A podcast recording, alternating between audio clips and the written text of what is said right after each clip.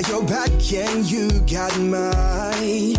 We're walking together, long roads and winding alleys, side by side.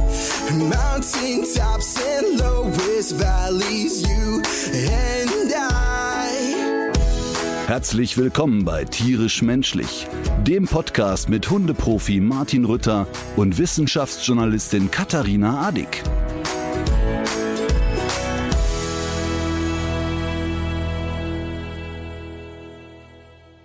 So Leute, diesmal startet der Podcast tierisch menschlich ungewöhnlich, denn noch bevor es jetzt hier losgeht, ähm, Katharina und ich hatten etwas vergessen während dieser Folge und wir wollen das gerne vorher nachreichen. Und zwar Trommelwirbel. Der Podcast am 7.8. im Rheinenergiestadion in Köln ist bereits ausverkauft. Die 300 Tickets waren innerhalb von 72 Stunden vergriffen. Und infolgedessen haben wir uns für einen Zusatztermin entschieden, weil ja viele von euch geschrieben haben, oh, schade, schade, schade. Und zwar wird der Zusatztermin zwei Tage später am 9.8. auch wieder im Rhein-Energiestadion stattfinden. Keine Sorge, es bleibt bei 300 Gästen, nicht Open-Air-Stadion, ähm, worauf ich ehrlich gesagt auch Lust hätte. Aber soweit sind wir ja noch nicht. Ihr kriegt wie immer die Tickets bei mir im Online-Shop. So, jetzt erstmal äh, muss ich mich ja also ich weiß nicht, wie viel hämische WhatsApp mich bekommen habe am Wochenende. In welcher Angelegenheit dieses Mal? Fußball. Oh, stimmt, da war was. Ich hatte doch die Prognose gegeben, dass der erste FC Köln ja. Borussia Dortmund zum deutschen Meister macht. Und wir waren kurz davor. Wir waren kurz davor. Und dann kam Musiala in der letzten Minute und hat die Bayern zum Meister gemacht. Äh, das war sehr bitter, aber es war eine schöne Stimmung im Stadion. Und man hat an diesem Spieltag nochmal so gesehen, wo die Prioritäten liegen. Bayern wird deutscher Meister. Die Gästefans waren dann nach 20 Minuten weg. Ähm, und die Kölner haben einfach nochmal 90 Minuten weiter gefeiert im Stadion, weil äh, zwei Kölner Legenden, Horn und Hector, verabschiedet wurden. Ja. Und es war sehr, sehr schön zu sehen. Und die Überschrift in der Zeitung war, Bayern wird deutscher Meister und Köln feiert meisterlich. Und das sagt eigentlich alles über die Vereine aus.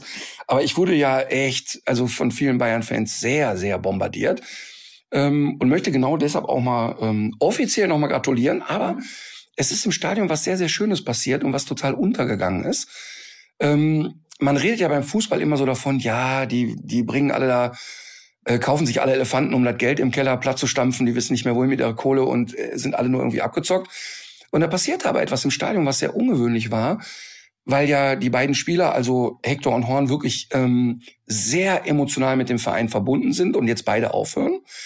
Und dann bildeten Mitarbeiter des, ersten, FC Köln so ein Spalier und die beiden Spieler kamen nochmal auf den Rasen, wurden gebührend gefeiert. Und die Bayern-Spieler, die gerade also die Meisterschale überreicht bekommen haben, haben das mitbekommen, haben aufgehört zu feiern und haben quasi sich mit in das Spalier gestellt, mhm. was ich eine sehr schöne Geste fand. Besonders wenn man immer so sagt, ja, die abgehobenen Bayern.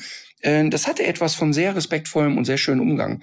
Ist leider nirgendwo gezeigt worden weil es hinterher nur noch um die Entlassung von Oli Kahn ging. Aber ähm, das will ich mal sagen, ähm, dass das ein, eigentlich ein schönes Erlebnis war. Ja, ähm, apropos Oli Kahn, hast du dich über mein Foto gefreut, was ich dir geschickt habe? Sehr, sehr, sehr. Du kannst ja gerne mal beschreiben, was. Äh, man oh. sieht einen sehr aufgebrachten Oli Kahn. Und, Wie kann das nur sein? Und äh, darüber die äh, Schriftzeile Deutschlands frechster Arbeitsloser. Und natürlich gibt's da jetzt Häme und so, ne? Ähm, aber ich, ich kenne ihn ja überhaupt nicht persönlich, wir sind uns nie begegnet. Aber ich denke immer, also gleich sind wir auch wieder weg vom Fußball, keine Sorge, aber ähm, ich finde immer, man muss das so von beiden Seiten sehen. Dass ein, dass ein Funktionär, und Oli Kahn war jetzt Funktionär, mal entlassen wird oder man mit einer Leistung nicht zufrieden ist, das ist eine Sache und die gehört auch dazu. Was mich aber wirklich triggert, ist so dieser Umgang, der dann da gepflegt wird. Also, dass man plötzlich vergisst in so einer Kommunikation nach außen, dass wir es da mit jemand zu tun haben, der ein außergewöhnlicher Sportler war, der auch für diesen Verein wirklich immer alles gegeben hat. Und plötzlich entsteht da so eine Dynamik bei einer Entlassung. Also man, man ist nicht in der Lage, das sauber zu kommunizieren. Man findet einen äußerst schlechten Zeitpunkt. Also man quatscht dann mit Bildzeitungsjournalisten und steckt den schon mal durch die Blume, wenn man der Kahn ist heute weg. Das ist vielleicht ähm, grundsätzlich auch die unsauberste Angelegenheit, überhaupt irgendetwas zu handhaben, indem man vorher und überhaupt mit Bildzeitungsjournalisten spricht. Ja, und, und ich finde das wirklich sehr bitter, wenn dann, egal ob Kahn sich jetzt aufgeregt hat und die sagen, ja, dann kommt er jetzt hier nicht mehr ins Stadion. Ich finde das so peinlich, dass wenn man 20 Jahre zusammengearbeitet hat und sich die Wege dann trennen, dass man es nicht schafft, einen sauberen Schnitt hinzukriegen. Also zu sagen, okay, Wie lösen wir das jetzt gemeinsam? Wie kommunizieren wir das? Und das kannst du ja auf alle möglichen Lebenssituationen übertragen. Also warum sich dann äh, Eheleute zehn Jahre streiten, warum sich äh, Mitarbeiter, die die Firma verlassen, nur noch schlecht über die Firma reden oder die Firma nur noch sagt, das war von Anfang an eine Krücke. Das finde ich echt bitter. Und ich finde, das eigentlich das, das ja fast schon bedrückende daran. Und, und obwohl ich Oli Kahn nicht kenne mhm. und auch überhaupt keine, also gar keine Aktien habe im Bayern-Verein mhm. oder so, finde ich das aber so von außen betrachtet echt bitter, dass man sich so 20 Jahre kaputt trampelt durch eine schlechte Kommunikationsform. So, schlechte Kommunikationsform. Möchtest du mich jetzt irgendwie heute wieder schlecht behandeln oder? Nee, ich habe mich jetzt gerade gefragt, was das für ein Apropos werden soll. und, und wir uns für irgendwas noch entschuldigen müssen, was ich nicht mehr auf dem Zettel habe. Nee. Was hast du gemacht in den letzten drei Tagen? Es war ja frei. Ähm, also wir zeichnen heute auf Dienstag. Wir hatten jetzt das verlängerte Pfingstwochenende. Mhm. Übrigens, was ist Pfingsten eigentlich? Ich konnte es nicht beantworten. Ähm, ich glaube, das hat was mit der äh, Etablierung des der Kirche zu tun. Also, also dass jetzt die nicht Kirche im Sinne von Jesus wurde. hat was Besonderes gemacht. War der Tag, wo er übers Wasser ging oder irgendwie so? Glaube nicht, nein. Nix. Einfach nur, die Kirche sagt so, das nennen wir so. Ja, wobei, du weißt ja, wie das bei mir ist. Äh, ich hätte jetzt eigentlich auch ganz gerne einen Telefonjoker. Ich wüsste auch, wen ich anrufen äh, könnte dafür. Wen denn? Äh, Eckhard von Hirschhausen, der wüsste das sicherlich. Komm, wir rufen ihn an. Komm, wir rufen ihn an. So. Das testen wir direkt. Die Chefin tippt. Katharina. Hallo Eckart, äh, du gehst ja sehr schnell ans Telefon. Ich sag's dir lieber direkt, du bist auf Lautsprecher bei uns im Podcast. Ich sitze gerade mit Martin Rütter zusammen und mit Anna Hiltrop. Ähm, und wir haben eine Frage. Ich habe gerade gemutmaßt, worum es sich beim Pfingstfest genau handelt. Und da wir hier drei Unwissende zusammensitzen, fiel mir als Telefonjoker, fielst du mir ein. Es, äh, da kam doch so ein Hund aus dem Himmel, oder? Was? Richtig, richtig. Ja. Nein, ähm, eure Mutmaßung, ja, dann kann ich Punkte verteilen. Also ich habe gemutmaßt, dass es was mit der Gründung der Kirche zu tun hat. Was gibt's noch? Aber sonst gab's nur Ahnungslosigkeit. Nein, also es ist mir äh, tatsächlich auch eines der, der rätselhafteren kirchlichen Feste. Aber im Kern geht es um Kommunikation und um Verständigung der Leute. Und ähm, das ist eigentlich eine sehr schöne Geschichte, nämlich dass, dass alle durcheinander redeten und dann kam der Geist vom Himmel und plötzlich verstanden sie sich. Und das wird dann dargestellt so mit, mit Flammen auf den Kopf und der Möglichkeit eben sich untereinander auch im Sprachengewirr zuzuhören. Eckart, bist du nüchtern? Ja, ich bin nüchtern. ähm, aber die, die Geschichten sind ja so verwirrend wie. Ah, ich habe es noch nie gehört, einfach noch nie gehört. Ich auch nicht. Ich finde, das lässt aber erfreulich viel Raum auch für Spekulationen, sodass auch meine Erklärung im Grunde darunter zu subsumieren wäre. Also im Prinzip, wir waren gerade bei der Kommunikation Olli Kahn und FC Bayern und jetzt sagt Eckert, es ist im Prinzip ein katholisches oder ein kirchliches Fest, der Kommunikation ist Pfingsten. Und genau an Pfingsten geht diese schlechte Kommunikation ja, zwischen da, Bayern und Da ist auf alle Fälle eine, eine Verbindung. So. Nur, ähm, Eigentlich schön. Und der FC Bayern hat ja auch die Rolle einer Kirche inzwischen angenommen. Das ist richtig. Und, der, und Olli ja im Prinzip auch eines Heiligen. Ein, ein Titan ist ja, ist, steht eigentlich noch über den anderen Gottheiten, oder? So, also ich finde, also wer, also der beste Telefonjoker der Welt. Auf jeden Fall. Ich hätte nicht damit gerechnet, wie gut das jetzt aufgegangen ist. Also vielen Dank, Eckart. Hast du jetzt nicht aufgenommen? Ja, natürlich. Ach so, okay. Sehr gut, ja, mach was draus. Alles klar. Dankeschön, Eckart. Tschüss. Tschüss. Tschüss. So, der ist doch für jeden Spaß zu haben. Also mit anderen Worten, kein Schwein weiß, was Pfingsten ist. Also ich bin jetzt auch ähm, bestürzt über diese Erklärung. Ich habe ich hab mir das doch ein bisschen handfester irgendwie vorgestellt, aber irgendwie auch interessant. Ich finde es gut, dass das so viel Raum für Spekulationen offen lässt. Voll. Und ich meine, Spekulation, du hast gerade gesagt, ich sitze mit Martin und Anna Hiltrop hier. Ja. Jetzt spekulieren ja alle schon zu Hause, äh, warum ist der Gast noch nicht zu, zugegen? Richtig. Weil der Gast Allüren hat und natürlich zu spät kam. Das stimmt gar nicht. ich wollte gerade sagen, du darfst auch was zu deiner Verteidigung das, sagen. Das stimmt überhaupt nicht, nein. Naja, Stau, angeblich Stau. Wir freuen uns wirklich sehr, auch wenn sich das jetzt gerade nicht so anhört, ähm, dass du äh, heute bei uns bist. Und ähm, für die, die dich vielleicht noch nicht kennen, äh, du bist einerseits Model und kommst jetzt gerade auch aus Cannes, was genau, ich äh, sehr ja. interessant finde von den Filmfestspielen dort. Und äh, bist aber auch ja Aktivistin, kann man sagen. Darüber wollen wir heute so ein bisschen quatschen. Aber zuerst mal würde mich interessieren, wie es so in Cannes gewesen ist. Ja, erstmal danke für die Einladung. Ich freue mich sehr, hier zu sein. Hatte bisher mit Martin eigentlich nur Berührungspunkte durch meinen Hund. Typisch. Und du ich auch sonst? Ja, genau. Ich bin gerade frisch aus Cannes zurückgekommen von den Filmfestspielen. Und das ist ja eine Welt, die ich mir nicht vorstellen kann. Für Martin ist das natürlich Alltag sowas. Ja. Äh, aber ähm, hast du, welche Filme hast du zum Beispiel gesehen? Ja, man fährt tatsächlich nicht dahin, um Filme anzugucken. Also das ist, glaube ich, so ein bisschen der Witz daran. Das war beim ersten Mal für mich letztes Jahr, als ich die erste Filmpremiere besucht habe. Ähm, letztes Jahr, das war der Film Elvis. Äh, auch für mich völlig neu, weil ich dachte so, ach wie cool, dann sieht man den ja vor allen anderen, aber man guckt gar keinen Film. Also das ist eigentlich eher mehr so Show, dahin zu gehen. Sondern, also man geht dann auf den roten Teppich. Und dann geht man wieder. wie stelle ich mir sowas vor? Dann ruft oder schreibt bei deiner Agentur jemand, äh, also ruft euch an, schreibt euch und sagt, okay, wir hätten gerne Anna gebucht für einen roten Teppich. So läuft das dann? Genau, also du kriegst eine Einladung. Ich war jetzt ähm, in Cannes auch mit einigen Kosmetikpartnern von mir. Ähm, und dann fliegst du halt ein paar Tage darunter und machst dann da dein Programm.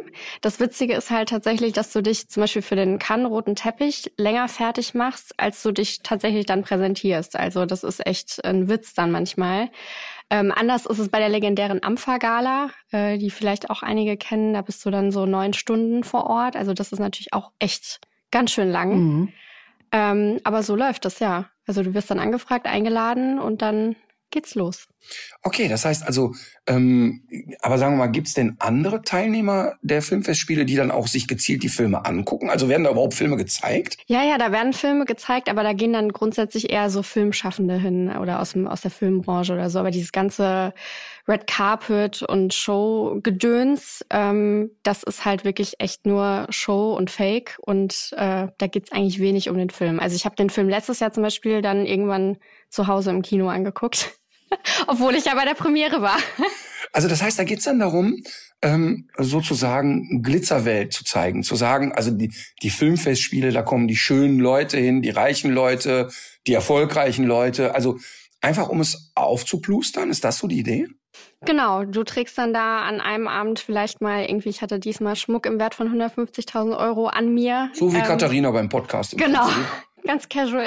Wenn ich bescheiden auftrete, ja. Und äh, präsentierst dich da und bist dann auch so ein bisschen ähm, ja Botschafter oder Repräsentant für die Marken, mit denen du da bist und zeigst dann einmal alles und dann ist gut. Mhm.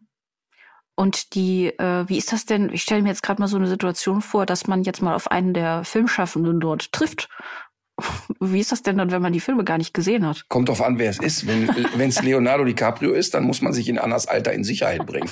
Obwohl du bist schon zu alt für sein Beutemuster, ne? Ja, ich habe ihn aber auch schon ein paar Mal getroffen. aber so. er ist wirklich nett. Ja. Das muss ich, das muss ich dazu sagen. Er ist wirklich nett. Er ist wirklich charmant und wirklich ein Gentleman. Wie alt bist du? 29. Du bist zu alt für ihn. deshalb bleibt er höflich. Der, deshalb ist, wenn du keinen Schulranzen hast, da bist du raus. Aber witzigerweise, seine Mutter ist auch immer dabei und die kommt ja auch, so wie ich, aus dem Ruhrpott. Die kommt aus Oer-Erkenschwick. Ernsthaft? Ja, ja, das weiß man aber, Martin. Das weiß man schon so lange. Ja. Mein bunte Abo habe ich jetzt ja. abbestellt, deshalb. Er spricht Deutsch? Ja. Und sie. Also mit, gut Deutsch? Ja, mit ihr habe ich letztes Jahr, wir haben uns kaputt gelacht, wir haben uns so gut verstanden. Also wir haben irgendwie gefühlt den halben Abend miteinander verbracht, weil das einfach so witzig war, dass wir beide da in, in Cannes sind, so aus dem Ruhrpott. Und sie ist da ja auch aufgewachsen und hat da ja auch noch Familie. Ähm, das ist, ja, also, also mit der Schwiegermutter läuft's schon. Ne? Denn so läuft der Weg ja meistens, dass genau. man erstmal das genau. Herz der Schwiegermutter erobert. Ja, wenn du sagst. Ja. Ja das habe ich immer so gemacht. Ich habe ah, immer ja. sofort, als, als junger Mann, ja, aber leider hat es auch nicht so richtig funktioniert. Meine Schwiegermütter haben mir die Hände über den Kopf zusammengeschlagen. Ähm, aber, also ich stelle mir das dann wirklich so vor, dann geht man da hin, Tag, Frau DiCaprio, ich bin auch aus dem Pott und wie ist es?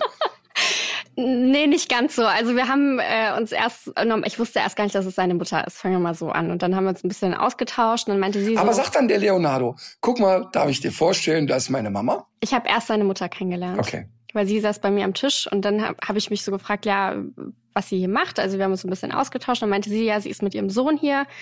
Und dann dachte ich erst so, ihr Sohn ist vielleicht irgendwie Regisseur oder keine Ahnung. Und dann haben wir uns unterhalten, dann irgendwann kam raus, dass wir beide Deutsch sind, haben wir uns auf Deutsch unterhalten und dann kam ihr Sohn. Und dann dachte ich so, okay, den Sohn kenne ich. Schon mal gesehen. Ja, aber äh, nochmal kurz zurück zu meiner Frage. Ich meine, wenn es da doch gar nicht so ums Filme gucken ja. geht und man sitzt dann abends zusammen, worüber redet man denn dann? Also das war witzigerweise auch zu dem Film Elvis letztes Jahr, ähm, dass ich den Bas Lerman, der den Film ähm, produziert hat, getroffen habe, ein paar Tage später auf einem Event. Und ähm, er meinte so, ja, ich habe gesehen, du warst da bei der Premiere. Wie hat dir denn der Film gefallen? Und ich so, außergewöhnlich, outstanding. Aber kann man, dann, kann man dann nicht ehrlich sein und sagen, hör mal, ich hätte ihn gern gesehen, aber ich wurde nicht reingelassen oder es wurde nicht gezeigt? Naja, ich meine, die Welt da ist so oberflächlich. Also da fragen dich ja, ich meine, du wirst es auch kennen, wie geht's dir? Und man sagt da ja auch nie eine ehrliche Antwort. Also ähm, ich glaube, die Antwort hat ihm gereicht. Aber der Film war wirklich cool. Ich habe ihn ja nachher gesehen. Apropos gereicht, du hast mir eben schon gesagt, ich weiß nicht, wie du warst jetzt ein paar Tage dort, aber du bist dann auch immer sehr froh, wenn es wieder vorbei ist, oder? Ja, also das ist natürlich schon eine ganz, ganz andere Welt und ähm, hat mit Bodenständigkeit nicht viel zu tun. Also das ist, ähm, ich habe immer eine sehr gute Freundin dabei, die ist äh, auch gleichzeitig meine Hair- und Make-up-Artistin und die begleitet mich schon über viele Jahre und abends, wenn wir dann äh, wirklich im Hotel sind, die Tür zu ist, wir sind dann beide so froh, dass wir diesen ganzen Quatsch da auch hinter uns lassen können, weil das ist ähm, also teilweise wirklich, was da abgeht, ohne Worte. Aber das ist eigentlich ganz spannend, weil man ja von dir, wenn es jetzt so um die private Anna geht, ja, eigentlich, da muss man schon wirklich sehr tief graben und findet immer noch nichts.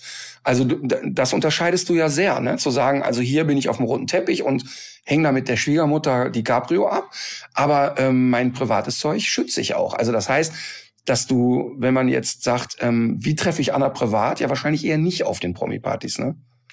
Also selten, ganz, ganz selten, außer es hat jetzt irgendwie entweder mit einem, mit einem Charity zu tun, das ich äh, unterstütze, oder ist halt irgendwie jobverbunden, also sprich von, von einem Unternehmen oder von einer Marke, mit der ich arbeite und da findet dann irgendwie eine Party statt. Aber ich bin jetzt nicht so die Partyhopperin, die dann irgendwie auf jedem Event rumtanzt. Da habe ich erstens keine Zeit für und zweitens wäre mir das auch viel zu anstrengend irgendwie. Mhm.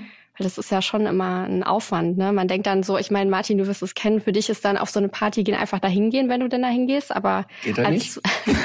aber als Frau ist ja schon eine gewisse Vorbereitung und Outfit, da fängt es ja schon an und du musst dich dann fertig machen und so weiter und dann der Aufwand. Das ist also, bei Martin ja auch. Ja klar, ja. eine Make-up-Artistin ja. reicht ja bei mir gar nicht. Der ganze Schmuck. Aber weißt du, was hier so spannend ist? Ähm, ich habe ja also wir haben ja eine ähnliche Heimat, wir sind ja in einer ähnlichen Ecke aufgewachsen und sagen wir mal, du kommst ja eher aus einem gebildeten Haushalt. In meinem Fall ist es ja nicht so. Ich glaube, der Papa ist Anwalt, ne? Mhm. Und ähm, trotzdem kommt man ja so aus dem Pott. Und das wird man ja auch nicht los. Und das merke ich ja auch, wenn wir privat irgendwie Kontakt haben, dass da irgendwie immer das Mädchen aus dem Pott ist. Egal, ob du jetzt da in der Glamour-Welt stattfindest und Erfolg und keine Ahnung. Ähm, aber zu dem Thema Partyhopping, als bei mir die Fernsehgeschichte anfing, hatte ich, ich weiß auch nicht warum, zu jeder Sekunde das Gefühl, wenn ich mal so was, ich war mal irgendwie für den Deutschen Fernsehpreis nominiert und ich kam da hin und für mich war das ein Ausflug in eine Freakshow. Also, oder ich habe irgendwie bei der Bambi-Verleihung mal eine Laudatio gehalten und das war für mich völlig absurd, was da stattgefunden hat. Also das war wirklich wie, in einer Geisterbahn zu sitzen und zu beobachten, was passiert hier jetzt eigentlich. Also jetzt nicht die Leute sahen aus wie Geister, sondern im Sinne von, man ging da so durch und dachte, mhm. was ist ja eigentlich so. Und bei mir hat sich das ja nie, ähm, hat nie eine Gewöhnung stattgefunden, weil ich es ja aber auch nie mache. Also das Einzige, wo ich regelmäßig hingehe, ist der Comedy-Preis. Und auch da gehe ich ja nicht über den roten Teppich, sondern schleiche mich hinten rein und trinke hinterher mit den Jungs ein Bier. Mhm. Ähm, hat denn bei dir nicht dann auch irgendwann oder findet irgendwann auch eine Gewöhnung statt? Also, oder, oder anders gefragt, ähm, merkst du, dass Leute in deinem Umfeld auch da so mitgewachsen sind, im Sinne von, vielleicht fanden es zu Anfang die alten Freundinnen noch spektakulär, dass Anna jetzt in Cannes ist und heute ist es schon so, ja, können wir über was Richtiges reden? Ja, zum einen ähm, glaube ich schon, dass sich mittlerweile so ein bisschen dran gewöhnt äh, haben an, an mein Umfeld und wo ich so unterwegs bin. Aber ich glaube, so was du sagst mit dieser Freakshow, ähm, diese Toleranzgrenze flacht so ein bisschen ab. Also mich kann mittlerweile nichts mehr so schnell schocken. Und ich mhm. merke das auch ähm, bei den Leuten, die mich immer so ein bisschen begleiten. So das erste Mal, ähm, wenn irgendwie jemand mitkommt, dann ist immer so, boah, krass, hast du gesehen und das und hier. Und mittlerweile kennt man das schon. Also auch dieses Gefühl, das habe ich witzigerweise ständig, die nüchternste im Raum zu sein, also weder Alkohol noch Drogen konsumiert zu haben. Ja. Äh, insbesondere jetzt die letzten Tage hat mich dieses Gefühl wieder total umgeben. Das ist schon, ähm, ja, mittlerweile weiß ich das, aber so die ersten Male, wo man dann wirklich auf so Veranstaltungen unterwegs ist, und ich rede jetzt nicht von privaten Partys, sondern wirklich von ja Medienveranstaltungen, mhm. also wo auch Presse ist, mhm also da war ich geschockt, ne, wenn du, wenn du siehst, wie die Leute da teilweise drauf sind. Ich brauche Details. ich muss mir das besser vorstellen können. Von welchen Substanzen sprechen wir? Von welchen Zuständen? Von welchen Ereignissen? Ja, ich glaube so das geläufigste so in der Modelwelt ähm, oder auch das das Klischee erfüllendste ist natürlich äh, Kokain, klar. Das ist wirklich kein Klischee. Das nee, ist so. das ist so. Das ist wirklich so. Also ich habe wirklich Partys erlebt oder auch, ähm, da habe ich eine witzige Geschichte. Ich habe in New York gelebt und habe dort auch ähm, studiert und halt eben auch gemodelt. Und ich war da auf einer Party eingeladen, wo witzigerweise auch wieder Leo war. Also der verfolgt mich irgendwie. Und dann hat die Mama aber ganz äh, der war ohne Mutter da. weggeguckt. Und ich bin, ähm, hab dann so, ich war da mit ein paar Freundinnen und äh, dem Booker von von meiner Agentur damals und habe dann gesagt, dass ich zur Toilette müsste. Also ich musste wirklich auf Toilette. Und das war aber ein Codewort und ich mach die Tür auf von der Toilette. Auf einmal steht da ein Typ und hält mir so ein Tütchen hin. Und ich da, da war völlig perplex, weil scheinbar war das wirklich ein Codewort dafür, dass man da irgendwas konsumieren möchte, was mir gar nicht klar war. Ist ja ein interessanter Service auch. Ja. mhm. Aber ist, äh, wenn man das jetzt so hört, ne, von jemandem, der so einem vor einem sitzt, man denkt ja immer, es ist ein Klischee. Mhm. Und dass das Klischee vielleicht gar nicht so ist. An der Stelle sei wieder der Film Embrace empfohlen. Ähm, du hast gerade so im Vorbeilaufen gesagt, studiert in New York. Was hast du studiert? Ich habe, äh, das nennt sich Fashion Luxury and Retail Management, äh, studiert am, am Berkeley College in New York. Was ist das? Ähm, also schlicht gesagt Modemanagement, also viel BWL, sehr BWL-lastig, aber auch mit sehr viel Hintergrund, was mir mittlerweile echt ganz gut hilft, ne? Ähm, weil ich ja so ein bisschen mehr als das reine Modeln mache. Und wenn es dann um Verträge geht und wirklich um Inhalte, um Marketingstrategien, ist das, glaube ich, ganz gut, dass man da so ein bisschen fundierteres Wissen hat. Mhm. Ich würde ja sehr gerne noch mal einen Schritt zurückgehen. Ja. Und zwar, ich hätte jetzt immer gedacht, dass man diese Partys so ein bisschen braucht, um die Karriere überhaupt erstmal anzuschieben und dass irgendwie in dem Business auch sehr viel über solche Veranstaltungen läuft. War das bei dir denn ganz anders oder wie, wie war dein Weg dahin? Also du musst dir vorstellen, ich habe ja super früh angefangen zu modeln. Ich wurde ähm, mit zwölf entdeckt von einem Scout und hatte Entschuldige mal eben, wenn meine zwölfjährige Tochter von jemand angesprochen wird, dann fehlt ihm danach ein Schneidezahn.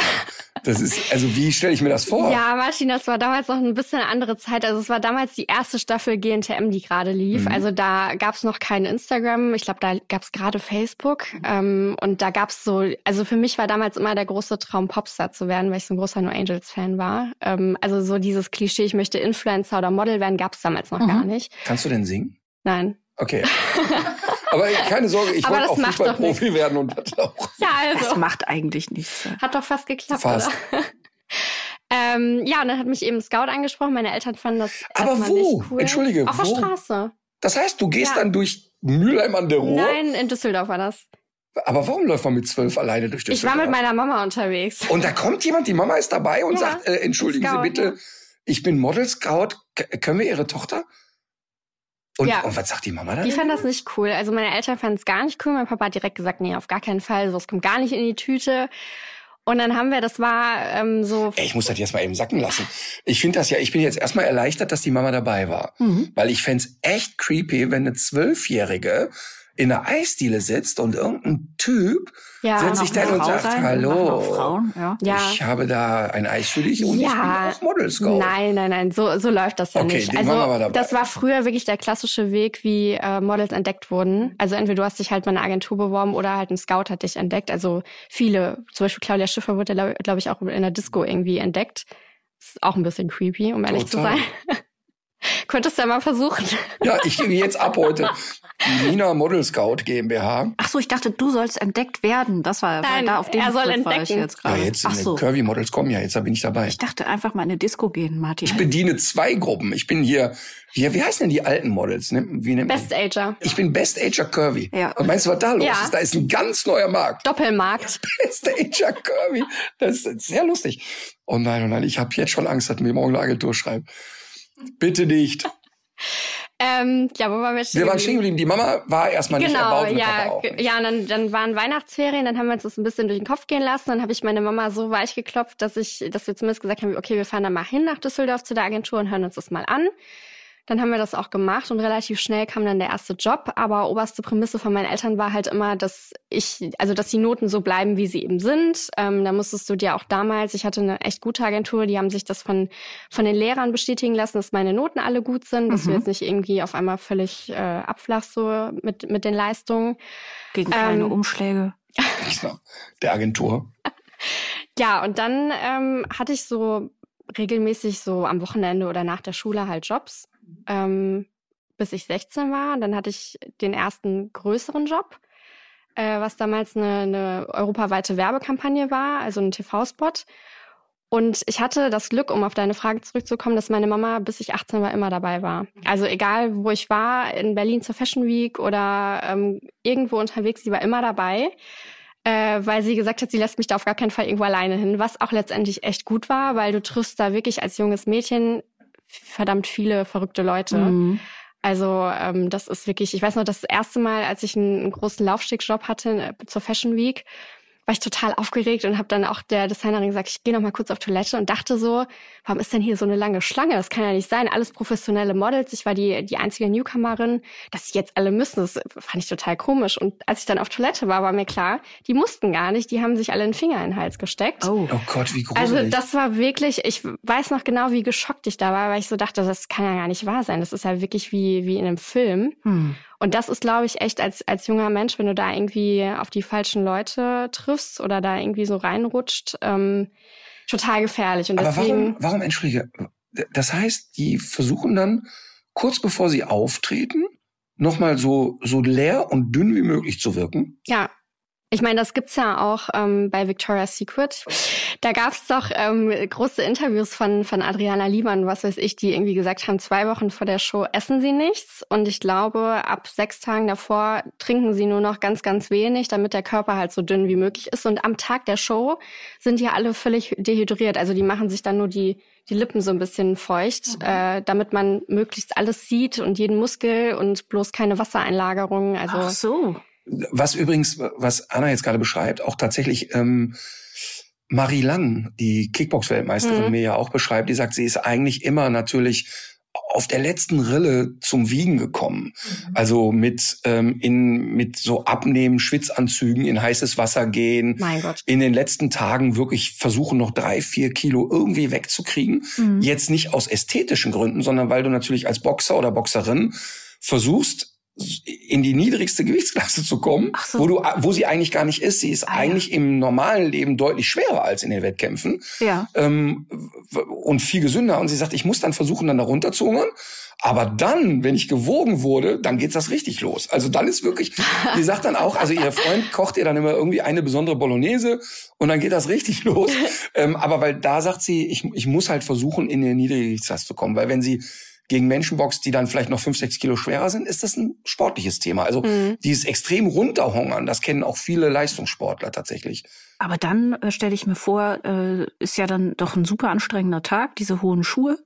Äh, da muss man doch eigentlich, das ist doch eigentlich erstaunlich, dass nicht noch mehr umfallen dabei, Mhm. ne? Oder ist das dann das Kokain, was einen wieder nach oben bringt? Das kann ich dir nicht sagen, ich habe das noch nie probiert, aber das ist äh, wirklich gang und gäbe oder war früher zumindest so, Mhm. Äh, dass äh, der Reihe nach die, die Mädels dann immer umgefallen sind, weil der Kreislauf spielt halt irgendwann auch nicht mehr mit. Dann ist es in diesen Locations, also die ganzen Lampen und die Beleuchtung und da ist es ja immer super warm dann auch drin. Ähm, also in so auf so klassischen Runways, außer es ist jetzt irgendwo draußen. Ähm, klar, dass dann irgendwann der Kreislauf nicht mehr mitmacht, ne? Hat sich nach deinem äh, Dafürhalten in den letzten Jahren da ein bisschen was verbessert oder ist das eigentlich gleich geblieben? Nee, also ich finde schon, das hat sich verbessert, ähm, aber das ist dennoch irgendwie gängig geblieben. Ne? Und viele rauchen ja auch, weil das soll ja auch irgendwie besonders förderlich sein, wenn man schlank sein möchte. Ist auch gut für die Haut. Ja, das ist super. Aber bei Embrace erzählt ja ein Model auch in dem Film, ähm, dass sie äh, Wattebäuschen isst. Ja, das ist auch so ein Klischee. Ich selbst habe das nie mitbekommen, aber bestimmt gibt's das irgendwo. Also, also sie hat das erzählt, dass die Wahnsinn. in, in so einen ähm, wenig kalorischen Mhm. Saft das dann tränkt, runterschluckt und äh, damit ein Völlegefühl erzeugt. Das ist Wahnsinn, ne? Ja, ist es. Es gibt ja viele junge Mädchen, für die das immer noch so ein, so ein Traumjob ist. Und du hast das ja eben schon angedeutet, man trifft eine Menge verrückter Leute. Gibt's auch vielleicht ein paar Sachen, vor denen man warnen sollte? Naja, ich glaube, schwarze Schafe gibt's dann natürlich wie Sand am Meer. Also da muss man echt immer, ich habe immer versucht, so ein bisschen auf mein Bauchgefühl zu vertrauen. Also wenn mir irgendwie jemand ein bisschen komisch vorkam und mir wirklich äh, alles versprochen hat, dann ist es schon immer so ein bisschen merkwürdig. Aber klar begegnest du so Leuten, ähm, so dieses typische, ja, du siehst aber heute süß, sexy, hübsch aus. Da, diese Schiene gibt's natürlich auch. Ähm, aber ich glaube, mein, mein Vorteil war da eigentlich immer, dass ich sehr klar war ähm, und mich nie da so groß drauf eingelassen habe. Also ich war dann immer höflich, aber trotzdem so ein bisschen zurückweisend. Aber ich glaube, klar, da muss man immer so ein bisschen aufpassen, ähm, ja, wo man da vielleicht leicht reingeraten könnte. Das ist ja jetzt auch nicht nur aufs Model-Business beschränkt. Das gibt's ja auch bei anderen Drehs. Es gibt ja jetzt gerade auch wieder so die Mhm. äh, Debatte rund um die Bedingungen an, an Filmsets. Aber äh, gibt's ja auch bei öffentlich-rechtlichen Produktionen schon mal, dass äh, solche MeToo-Situationen entstehen. Und ich weiß das von mir selber und auch von, von Kolleginnen, dass man sich hinterher oft fragt, wieso hast du da eigentlich nichts gesagt? Mhm. Und dass man so ein bisschen schockiert darüber ist, dass man so deeskalierend irgendwas weglacht, ähm, wo man eigentlich sofort hätte sagen müssen, Alter, was, was, das, was machst du hier? Ne? Und Mhm. ähm, komischerweise, darüber ist ja schon ganz oft gesprochen worden, auch sitzt das ja äh, gerade in Frauen offenbar relativ tief drin. Also die Situation nicht zu eskalieren. Ja, Ja. aber nicht nur in Frauen. Ähm, denn ich war mehrmals auch in Situationen, ähm, wo Sachen an einem Tisch gesagt wurden, Mhm. wo ich absolut mich im Nachhinein geärgert habe, dass ich zu wenig Fahrt aufgemacht habe. Und auch wo ich gesagt habe, warte mal eben, das konnte man doch so nicht stehen lassen. Also ich habe ja schon den Impuls Ja. immer sehr direkt und sofort drauf und so. Ich hatte das einmal bei einer Sportveranstaltung, dass jemand da etwas sehr Rassistisches zum Besten gegeben hat. Und das habe ich laut wiederholt. Waren 80 Leute mit Mhm. dabei und habe einfach sehr laut und mehrmals wiederholt und immer wieder gesagt, dein Ernst und nochmal und nochmal und hörte einfach nicht auf, ähm, bis jemand aus dem Vorstand, Vorstand dieses Sportvereins kam und mich darum bat, jetzt mal aufzuhören. Mhm. Und dann habe ich gesagt, nee, nee, das ist wirklich ein falscher Gedankenansatz. Wir klären das jetzt und hier. Mhm. Warum ihr jemand deckt, der so offensiv rassistische Scheiße von sich gibt. Aber da war ich dann im Nachhinein auch froh und habe gedacht, da hast du wirklich sehr gut gehandelt. Ja. Aber ich habe auch ähnliche Situationen erlebt, wo mir wirklich alles entglitten ist und ich gar nicht in der Lage war, jetzt etwas zu Ja. sagen. Und jetzt bin ich ja schon eher selbstbewusst, habe eher große Schnauze. Ja. Und trotzdem habe ich das erlebt. Weil der Moment ist Genau. ja so, äh, wie geht man damit um? Also das, glaube ich, ist nicht nur frauenspezifisch. Glaube ich auch nicht. Und ich glaube auch, dass die, ähm, also ich würde es von mir eigentlich auch behaupten, dass ich das Selbstbewusstsein dafür hätte. Und trotz, das, gerade deswegen ist man im Nachhinein oft dann Mhm. ähm, da über sich erschrocken, dass man das so hat äh, passieren lassen. Und ich kenne eben auch äh, Kolleginnen, die das dann im Nachgang auch so ein bisschen mitschleppen, dass Mhm. sie nichts gemacht haben und sich daraus dann die Verantwortung für diese Situation sehr stark anziehen. Sind das ähm, Situationen, die du auch so ein bisschen äh, kennst? Sind das Themen, die dich auch schon beschäftigt haben?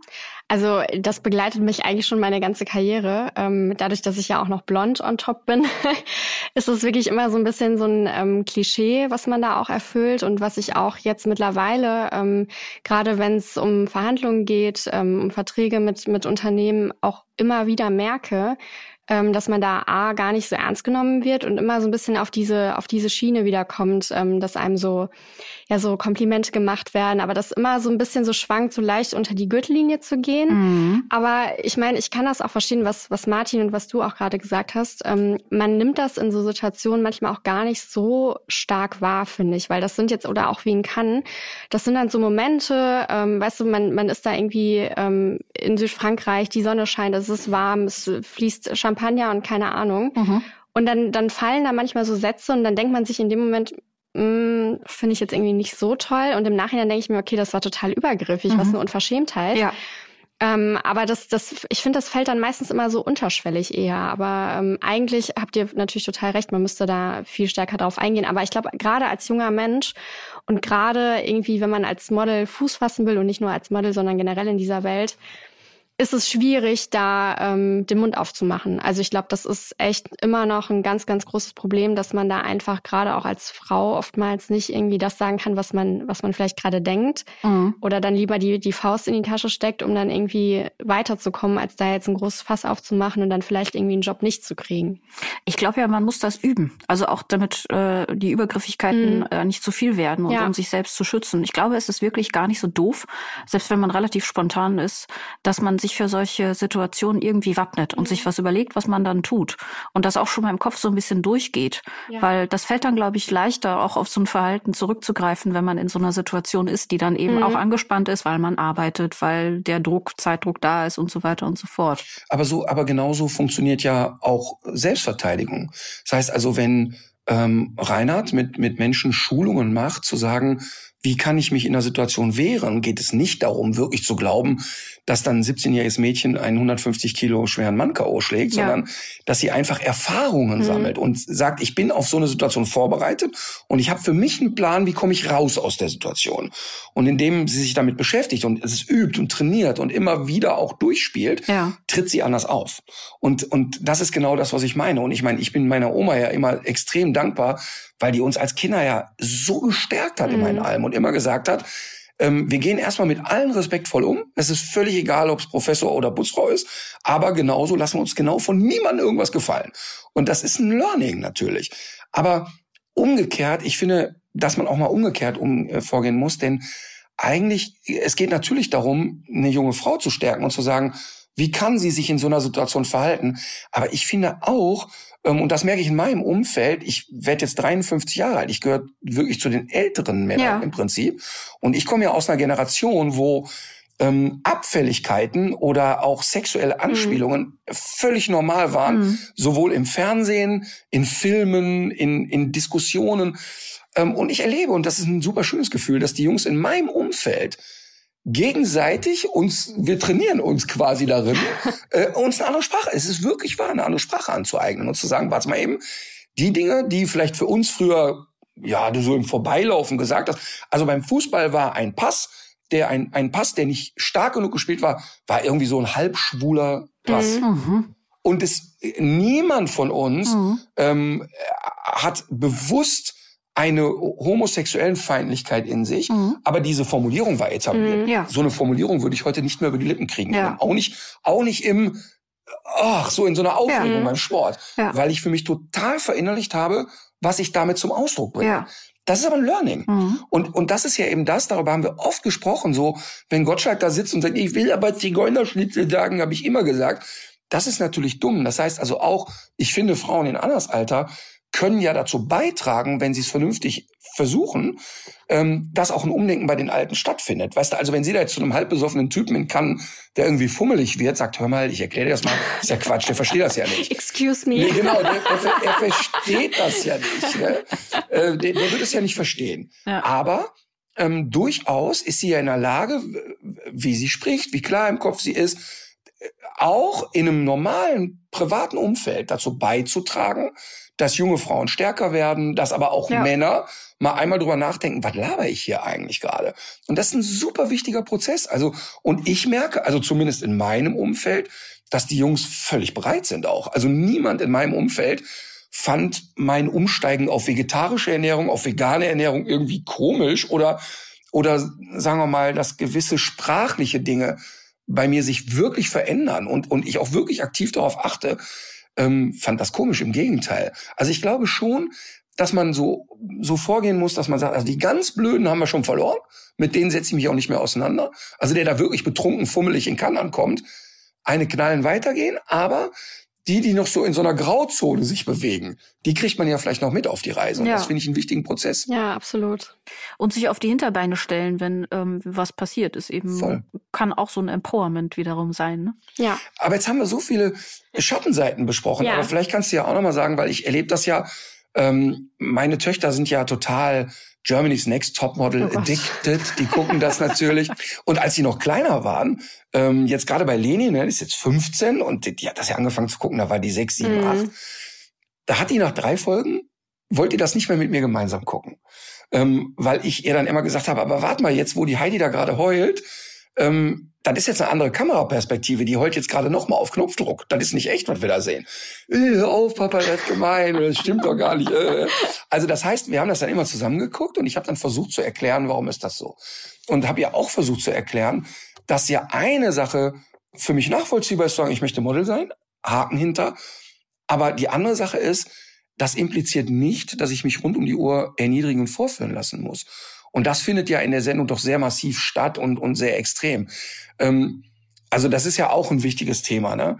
Aber wir haben jetzt über so viele negative Sachen gesprochen. Aber vielleicht kannst du auch mal ähm, sagen, was ist denn so für dich das Schönste an dem Beruf und das was so die Faszination ausmacht. Aber eine Sache muss ich dazu noch ganz kurz sagen, das äh, finde ich total witzig und dieser Hype und um Jeremy Sex Topmodel hat auch so ein bisschen, finde ich, das nochmal gepusht oder auch natürlich Social Media, dass junge Mädels, also ich merke das ganz, ganz viel, auch wenn ich irgendwie mal einen Besuch äh, an Schulen mache oder so oder auch im Austausch jetzt auf Social Media, die haben einfach den Anspruch, berühmt zu werden. Also egal wie teilweise auch. Und die denken, wenn man Model ist, dann impliziert das auch irgendwie, dass man berühmt ist. Mhm.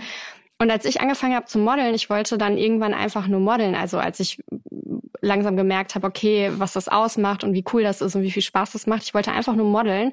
Und so dieses Ganze drumherum, das kam ja erst sehr viel später bei mir. Ja. Also ich war von Anfang an nicht irgendwie so ein, wie die ganzen Mädels jetzt so ein Showgirl oder so, sondern ich habe einfach gemodelt und das war's. Und dieses Ganze mit Presse und was weiß ich, das kam alles viel später. Aber die meisten denken halt, okay, ich will Model werden und dann gehe ich auf rote Teppiche und schreibe Autogramme und alle finden mich so toll. Und ich finde, das ist auch ein völlig falscher Anspruch irgendwie. Und das ist so schade, dass da auch mittlerweile so die Sichtweise so ein bisschen verkehrt ist, ähm, eben durch solche Shows. Aber ähm, ja, also durchs Modeln, ähm, ich muss Was sagen. Was macht denn für dich den, die Faszination aus? Und, und das, wo du sagst, boah, das sind, also, oder anders manchmal fahre ich zu einem Hausbesuch.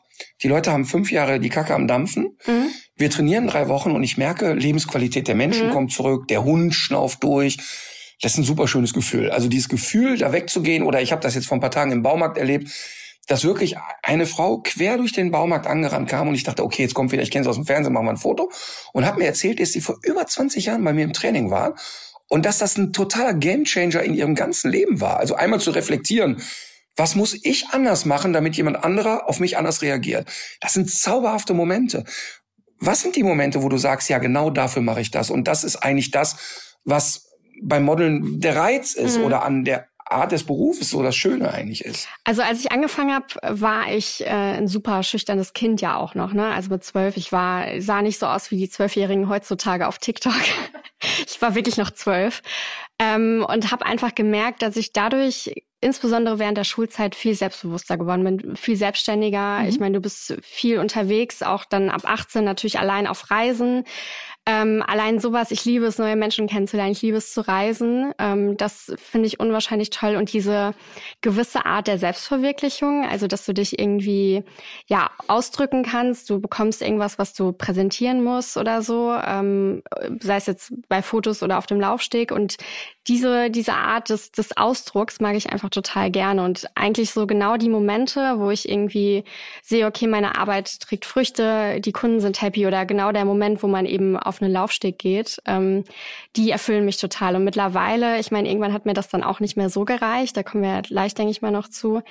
Ähm, ist es einfach auch schön, dass man durch seine Arbeit auch so ein bisschen mehr widerspielen kann und mehr weitergeben kann und auch so ein bisschen Tiefgründigkeit vermitteln kann. Und ähm, jetzt mittlerweile weiß ich auch, wofür ich diesen ganzen langen Weg gegangen bin und wofür ich das alles gemacht habe, weil ich einfach merke, okay, meine Stimme wird gehört. Und das ist echt ein schönes Gefühl.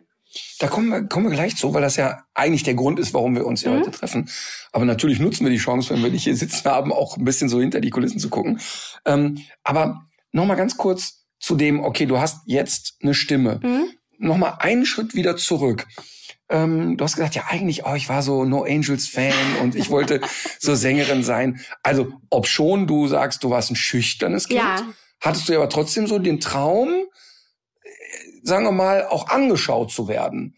Und ähm, wenn du sagst, also auf den Laufsteg gehen ist eigentlich ein gutes Gefühl. Das kenne ich von mir von der Bühne ja genauso. Mhm. Also aus meiner Sicht, ja jeder, der auf eine Bühne geht, hat ja irgendeine Schraube locker, die er da mhm. verarbeitet. Ne? Und bei mir war das in der Kindheit eben, ich musste alles über Humor lösen. Mhm. Ich hatte also zwei Varianten. Kopf in die Fritteuse stecken und immer Schluss machen oder versuchen, sich mit Humor durchzuhandeln. Und bei mir war das eben Gott sei Dank Humor. Aber gab es so Sachen, wo deine Eltern jetzt heute sagen, also da hätten wir bei der kleinen Anna schon ahnen müssen, okay, die wird mal auf einer Bühne landen oder die wird sich mal äh, darstellen. Ja, ich glaube halt, ähm, die das sind ja so Kinderzimmer-Fantasien, die wahrscheinlich jedes kleine Kind hat. Ähm, irgendwie, weiß ich nicht, so die die Lieblingslieder dann mit der mit der besten Freundin nachsingen, nachtanzen irgendwie. Ich glaube, da haben sich meine Eltern noch nicht so viel bei gedacht. Ähm, ich glaube aber, wo bei mir so ein bisschen dieser Punkt kam, ähm, dass man irgendwie, wie du gerade gesagt hast, irgendwie ja eine Schraube locker hat oder vielleicht auch irgendwie was was zeigen möchte oder für was stehen möchte, ähm, dass ich in der Schulzeit wahnsinnig stark gemobbt wurde und mir dann irgendwann so dachte, ähm, irgendwann zeige ich es euch, euch allen. So und ich glaube, das war immer so ein bisschen wahrscheinlich auch so die Motivation im Unterbewusstsein. Jetzt, wenn ich das im Nachhinein so ein bisschen reflektiere, dass man sich dann halt so denkt, okay, ähm, ihr werdet schon sehen, so nach dem Motto. Ja. Ähm, und das würde ich sagen, war so ein bisschen bei mir der Auslöser für dieses ähm, Gefühl, dass man gesehen werden möchte. Was waren denn so die Mobbing-Themen? Ganz unterschiedlich. Also ich meine, durch das Modeln an sich wurde es natürlich extrem verstärkt. Ähm, aber bei mir war das eigentlich immer so, wenn du schüchtern bist, hast du ja generell schon mal eher verloren in der, in der Klasse. Also wenn da jetzt das riecht nach Opfer. Ja, ja, absolut. Warst du eine gute Schülerin? Ja, das kam noch oben drauf. Ich war immer eine super Schülerin, ähm, habe auch nachher das, das beste Abi meines Jahrgangs gemacht, was natürlich auch zum großen Unmut gefür geführt hat, weil ich natürlich im Endeffekt dann die letzten zwei Jahre nie da war. Da war ich ja schon 80, habe 19 Abi gemacht und hatte unwahrscheinlich viele Fehlstunden auf meinem Abi-Zeugnis und ähm, bin aber trotzdem am Ball geblieben. Also ich habe äh, gelernt wie eine Irre und immer, wenn ich irgendwie eine freie Sekunde hatte, Vokabeln gelernt oder irgendwelche Aufsätze geschrieben oder was weiß ich. Ähm, also das heißt, die kleine Anna, die jetzt, bevor du Modelkarriere gemacht hast und dann vielleicht mit 16, 17, 18 schon so voll drin warst, ähm, stelle ich mir dann also vor, da sitzt die kleine schüchterne Blondchen, vielleicht hübsch oder auch nicht, aber eine Sau, ja, weiß ich nicht. Und ja, die, die ist ja nicht mal, geht ja, ja. nicht meine Wahrnehmung, ja. sondern ähm, weil eigentlich hat man ja erstmal im Kopf, da sitzt so ein Zehnjähriger oder Elfjähriger in der Klasse, die ist auffällig hübsch, die ist sau gut in der Schule. In der Grundschule hat die ja eigentlich dann noch nicht so ein Thema. Mhm. Also ich habe die Erfahrung gesammelt bei meinen Kindern, ähm, dass in der dritten Klasse noch nicht so ist, oder der ist die Streberin, das fängt dann ja eher so in den mhm. weiterführenden Schulen an. Also war das in der Grundschule schon nee, so Nee, also das fing wirklich erst in der weiterführenden Schule an, wo man dann natürlich, wo der Körper sich auch verändert und so weiter. Ich war immer unheimlich dünn, aber das war einfach mein Stoffwechsel. Also ich mhm. habe ganz normal gegessen. Ähm, und hatte immer sehr lange Beine schon als Kind. Also auch auf alten Schulfotos, das war immer so ein bisschen unverhältnismäßig, immer so lange Beine und so einen kurzen Oberkörper. Ähm, und das war natürlich, ich weiß, Kinder sind halt einfach gemein und auch teilweise ja sehr oberflächlich, ähm, dann immer ein perfektes Mobbing-Ziel. Ja. Ähm, wenn dann irgendwie da der, der Typ mit, mit der großen Klappe ein bisschen dicker auf dem, auf dem kleinen, dünnen Mädchen so, so ein bisschen rumhacken konnte. Mhm. Witzig, bei mir waren, sahen die Klassenbilder ja jahrelang, eigentlich bis ich 17 war, so aus, dass es so eine Reihe von Leuten gab und zwischendurch fiel diese Reihe aber mal so um einen Meter ab. Da stand ich und da ging's weiter. Also die ganzen Fotos, wo nur Köpfe zu sehen waren, ja. war, dann stand unten nur, da stand Katharina, genau. Kopf war nicht zu sehen. Ja. Aber weißt du, ich denke, dass wir haben ja schon mal darüber gesprochen, dass ich mich ja noch bei jemandem entschuldigen muss für die Art, wie ich ihn behandelt habe in mhm. der Schule. Und das steht auch immer noch aus. Ähm, aber ich meine, da können wir viel drüber reden, das wird in Klassen immer passieren. Mhm. Und trotzdem ist aber gut, dass man darüber redet und so, ne? Aber okay, und dann geht die Karriere so los und man entwickelt Spaß und das Reisen kann ich verstehen. Ich habe es ja bei meinen Kindern, die waren ja bis auf Moritz waren ja alle im Ausland und die hat das ja total verändert und die sind offener für andere Kulturen, haben eine Sprache plötzlich gelernt und so. Ähm, das heißt also, ein Teil des Models ist auch dieses Eigenständigwerden, würdest mhm. du sagen? Absolut. Ich bin dadurch wirklich erwachsen geworden, würde ich sagen. Ähm, und selbstständig, auch selbstständiger als viele in meinem Alter damals. Mhm. Also auch so dieses Zurechtfinden irgendwo oder auch mit fremden Leuten umgehen. Ich merke das teilweise jetzt noch bei, bei Freundinnen von mir, die heutzutage noch nicht irgendwie gut mit, mit fremden Leuten umgehen können, ähm, dass ich da einfach viel, viel selbstbewusster bin. Also das, klar, das gehört auch dazu, weil du das ja auch sein musst irgendwie. Mhm. Und äh, noch einen kleinen Schlenker, den habe ich vorhin vergessen. Wie, wie groß spürst du oder wie ist der Druck denn heute so als Model? Jetzt bist du ja in einem Alter, wo, sag ich jetzt mal, die, ja, ich kann noch so streng gucken. Was aber kommt jetzt? Ja, nein, bin ich auch nein, gespannt. Nein, nein, nein, nein, nein. Jetzt bist du ja in einem Alter. Nein, ich sag jetzt nicht wieder. Sätze, wie lange- so anfangen. Nein, ich sag jetzt nicht wieder, da wurde ich ja schon mal privat gerüffelt, als ich gesagt habe, wie lange will man das eigentlich noch machen? So, das hatten wir mal als Thema. Ja, Modeln kann man ein Leben lang, habe ich alles verstanden, aber trotzdem, äh, ich meine mit Druck im Sinne von, das erleben wir ja in der Medienwelt allgemein. Mhm. Das heißt also, das Absurde ist, dass wenn ein Markus Lanz Falten kriegt und graue Haare, sagt man, steht ihm. Ne? Ist ein attraktiver Mann. Und wenn Birgit Schrowange ihre weißen Haare präsentiert, sagt man, ey, die, die aber all aus. Ähm, und das, das ist nicht meine Denkweise, aber das ist ja das, was man Mhm. so erlebt. Das heißt, Ja. du hast ja auch vorhin gesagt, Martin, du kennst das, wenn du auf eine Party gehst, du ziehst dich an und gehst los, aber als Frau habe ich da einen anderen Druck Ja. oder eine andere Erwartungshaltung. Ne? Ähm, hast du jetzt das Gefühl, dass ähm, aufgrund des Älterwerdens der Druck für dich größer wird? Ähm, ja, irgendwie schon, weil ich, ich liebe diesen Satz, der mir jetzt seit neuestem, so seit zwei Jahren immer wieder begegnet. Ähm, du siehst viel jünger aus, als du tatsächlich bist. Und ich denke mir dann immer so, ich bin 29, also ich bin immer noch jung. Was heißt denn, du siehst viel jünger aus? Du siehst ja aus wie Anfang 20, hoffentlich bleibt das so. Ich meine, ich weiß das, es war bei mir immer schon so, aber das ist irgendwie auch schon wieder so ein Satz, wo ich mir denke, das heißt ja dann auch, dass 29 alt ist irgendwie. Aber der, der Druck ist natürlich da und ich, ich merke das ja auch ähm, an meinen Kolleginnen, dass das teilweise wirklich absurd ist, äh, was da stattfindet. Witzige Geschichte auch aus Cannes. Man kann da jetzt ähm, in dem Hotel, wo ich war, da sind dann auch die einzelnen Showrooms, wo man sich dann die, die Klamotten ausleihen kann und sich auch stylen lassen kann und so weiter. Und da konnte man sich auch quasi kurz vorm roten Teppich Botox spritzen lassen. Ach was. Einfach mal eben so. Das gehört dann quasi auch zu der Vorbereitung so ein bisschen dazu. Wahnsinn, ne? Ich dachte eher jetzt an so, so Klammern, die man sonst hinten am Hinterkopf Nee, also du kannst da, ich habe ich hab da mit, mit einem äh, Reporter von RTL mich nett unterhalten, der hat erzählt, er hat da letztes Jahr mal irgendwie so einen Selbstversuch gemacht, wo er irgendwie mit, mit irgendeiner Lasertherapie oder so im Gesicht, das sollte so ein bisschen die Falten mindern und er war danach total aufgedunsen. Das kannst du da, also so Sachen kannst du da halt auch machen und ich meine, das ist ja schon irgendwie ein bisschen verrückt, ne? Das war der Enkel. Der ist ja eigentlich erst 24, aber der sieht halt jetzt sehr, sehr viel älter aus. Richtig. Aber das ist ja wirklich abstrus, ne? Das ist wirklich abstrus. Und das ist ja das, was mir so Sorgen macht, Ja. was meine Töchter anbelangt. Ähm, wir hatten das oft als Thema und ich würde das auch wirklich gerne noch mal eine lange Reportage darüber machen. Als ich ein Kind war, und das finde ich so ein wichtiges Thema, wir hatten auch Idole. Und Mhm. ich wollte sein wie Klaus Fischer und meine Schwester wollte sein wie Romy Schneider, keine Ahnung. Aber man, man wusste, die sind besonders Mhm. und um mich herum sind alle normal. Ja. Und heute wird ja den jungen Mädels vor allen Dingen suggeriert, nee, nee, die sind alle toll und nur du nicht. Ja. Dadurch, dass die eben bei Instagram alle über 400 Filter gelaufen sind und alle sehen Ja. wirklich unnatürlich gleich aus und natürlich dem Schönheitsideal entsprechend. Ähm, Und das macht mir wirklich Sorgen, weil weil die sich ja heute mit 13, 14, 15 anders vergleichen Ja. als in meiner Kindheit. Ne? Da hattest du auch immer irgendwie den Quotendicken in der Klasse und den Quoten besonders dünnen. Dann hattest du einen super Sportler und einen Einserschüler. Du hattest so von allem irgendwie etwas. Und trotzdem wusste man ja, aber irgendwie ist man so stinknormal und da sind die Stars. Mhm. Und heute glauben die, dass sie nur als Einzige es nicht sind. Ja. Und das finde ich total bedenklich. Und vor allen Dingen, wenn du dann noch sagst, so dann hier Botox to go, Ja. bevor du jetzt rausgehst, gibt's noch mal zwei Spritzen mit einem Blasrohrverabgang.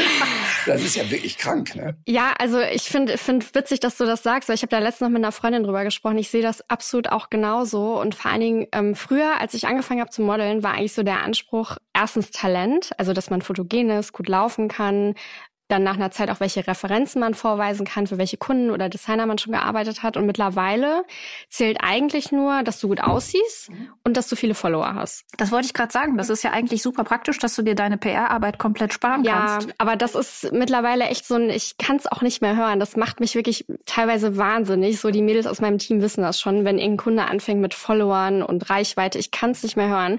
Das ist so mittlerweile irgendwie so ein bisschen so als so talentfreie Zone, finde ich. Irgendwie so Talent zählt nicht, Hauptsache du hast viele Follower und wie Martin gerade sagte, gehst durch tausend Filter und siehst dann auch in echt so aus. Ähm, die Follower kann man ja auch, ja. auch aus, aus ganz vielen Gründen haben. Man kann, man kann ja auch die kaufen, man kann die mit ganz anderen Sachen irgendwie sich äh, mehr oder weniger verdient haben, oder? Ja. Das hat ja dann nichts mehr mit dem Job zu tun. Und, und dieses Ideal, was man dann auch teilweise heute verkörpert, ich, ich habe das jetzt auch erst wieder erschreckenderweise am Wochenende gesehen, auch wirklich Ikonen, äh, an Supermodels von früher, wie die teilweise heute aussehen. Ne? Das ist erschreckend. Das waren so wunderschöne Frauen und die scheinen dann scheinbar auch unter diesem Druck dann so ein bisschen einzubrechen, ähm, irgendwie sich da keine Ahnung wie aufspritzen zu lassen. Für mich macht das immer so einen unglaublich traurigen Eindruck. Mhm. Ja. Es ist total traurig ja. und ich kann dir das wirklich aus Männersicht auch sagen. Ich kann das wirklich in meinem Umfeld echt sagen. Niemand der Männer, mit denen ich zu tun habe, guckt da drauf und sagt, ja, ich finde das wirklich mega mit den Schlauchbootlippen mhm. und mit mhm. dem durchgetakteten äh, Gebotox. Niemand ja. von den Jungs in meinem Umfeld findet auch nur ansatzweise gut. jeder darf mit seinem Körper machen, was er will. Und ich verurteile das an keiner Stelle. Und wenn das jemand irgendwie cool findet, soll er das auch alles machen. Mhm. Aber wenn dahinter steht, ich brauche das, um nicht alt auszusehen, ist das ein Denkfehler.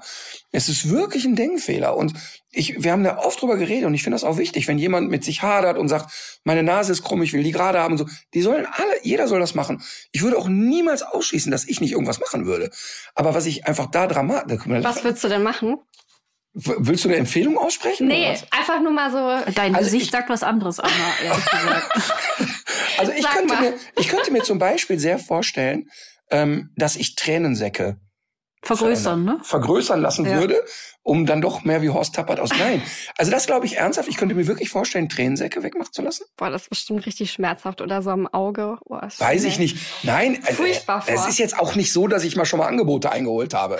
So ist es nicht. Aber ich, was ich nur sagen will, ist, ich würde das nicht ausschließen. Weißt, ich lebe jetzt vegan. Ich würde aber deshalb nicht ausschließen, dass ich jemals wieder Fleisch mhm. in meinem Leben esse.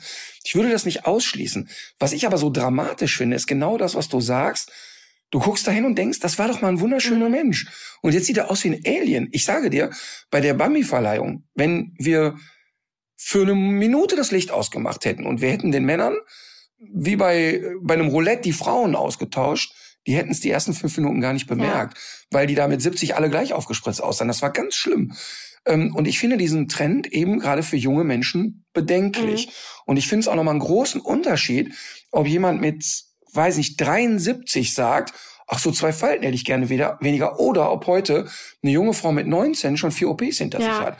Das finde ich ganz, ganz dramatisch. Und im Umkehrschluss begegnen mir wirklich wahnsinnig viele Menschen, die so in Würde gealtert sind. Und ich habe das ja bei Wenke Mürre schon erzählt, die wirst du gar nicht kennen, die hat ein Lied gemacht, Knallrotes Gummiboot heißt das.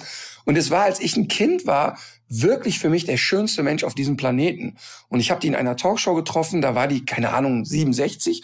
Und die kam rein und die ist genauso gealtert, wie man mit 67 altert, mit allem, was dazugehört. Und die kam rein und war wunderschön. Mhm. Und der ganze Raum war von ihr gefüllt. Also alle saßen da und kriegten den Mund nicht mehr zu, wie die strahlt so, ne? Und die war eben nicht gebotoxt und so. Mhm. Ich finde das einen wahnsinnig bedrückenden Trend. Erst recht, wenn du sagst, ähm, das ist ja so, so, so, so gesellschaftsfähig wird das ja. Mm, ja, auch, ja, finde ich auch viel durch die ganzen Influencers. Also die meisten sehen ja mittlerweile echt total gleich aus, ne? Also. Aber ich finde es bei Schauspielerinnen erstaunlich, weil die brauchen das Gesicht doch eigentlich auch, das ist auch der eigene Werkzeugkasten. Und äh, wenn man sich diesen Schnabel zum Beispiel spritzen lässt, um diese Fältchen in der, an der Oberlippe zu bekämpfen, dann äh, hat man ja einen großen Teil der Gesichtsmimik erstmal lahmgelegt. Ne?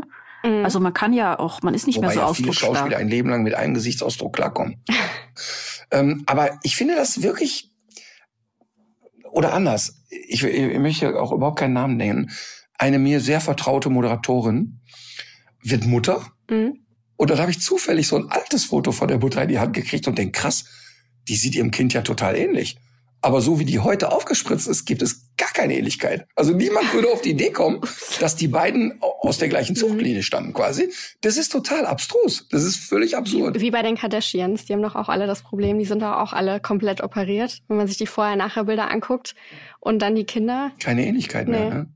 Ah ja, interessant. Wurde dir sowas mal nahegelegen? Also kommt jemand und sagt, also ich würde ja hier und da ein bisschen was machen, dann ist besser, oder? Ähm, also ich hatte das vor einem halben Jahr mal äh, bei einem Shooting, dass der Fotograf mir sagte, ja, man muss bei dir ja gar nicht viel bearbeiten, ich mache nur ein bisschen deine Stirnfalten weg. Mhm. Und ich mhm. dachte so, Welche Stirnfalten? Ich habe keine. Also oh ich mein, doch. Danke. Ja.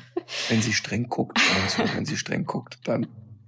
Ähm, ich meine, klar, man, man hört das immer wieder, aber das ist auch mittlerweile wirklich so da rein, da raus. Also, Ja. ja. Aber Okay, sollen wir, einen, Ja. sollen wir einen großen Schlenker machen von Ja. Annas Karriere zu dem Satz, sie sagt, sie hat jetzt heute eine Stimme Mhm. und äh, wird gehört.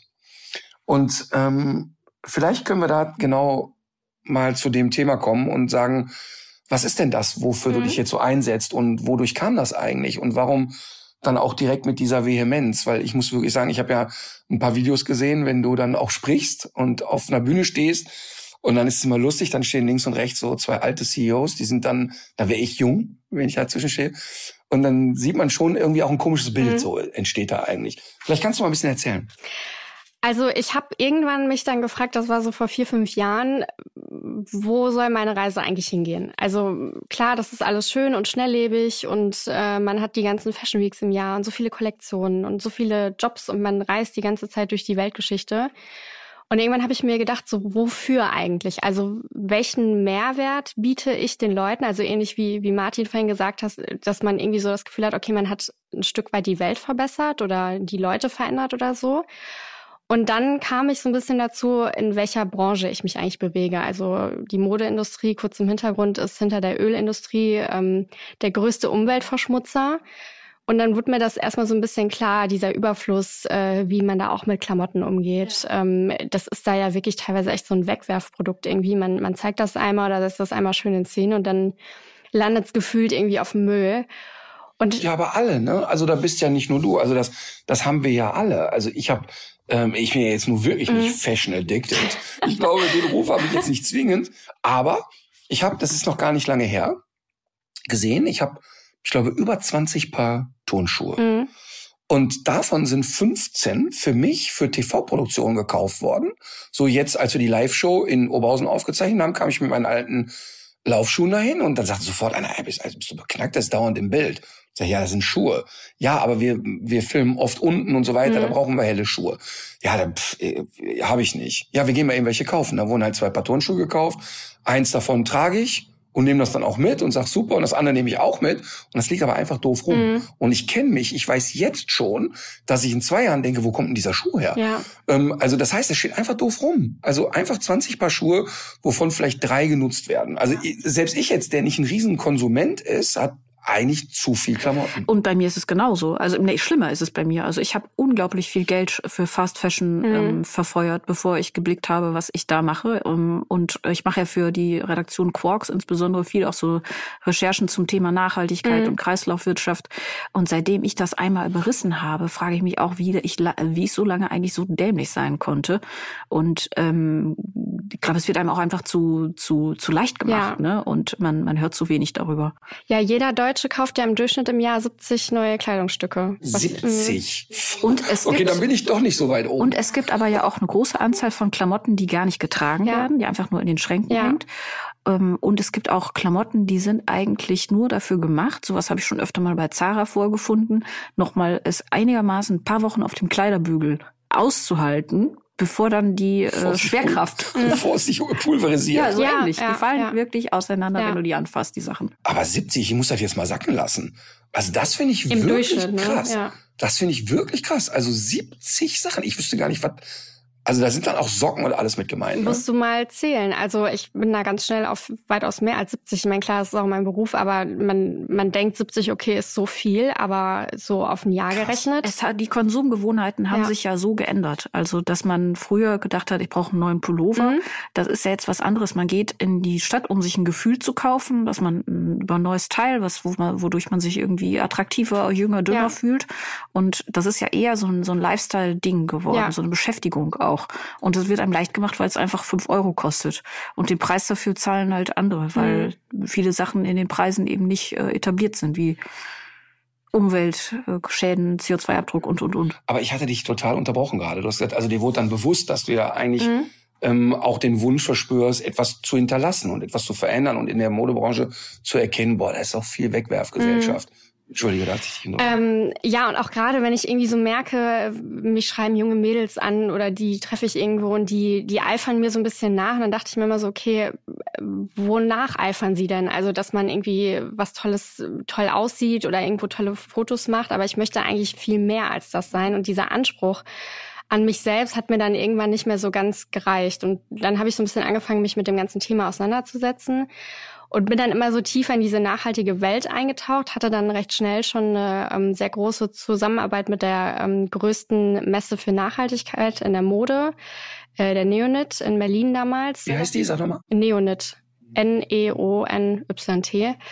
Ähm, die war damals noch in Berlin und ähm, der damalige Marketing Director ist mittlerweile ein enger Freund und Berater auch von mir. Der ist äh, eine Koryphäe in der Nachhaltigkeit in der Mode.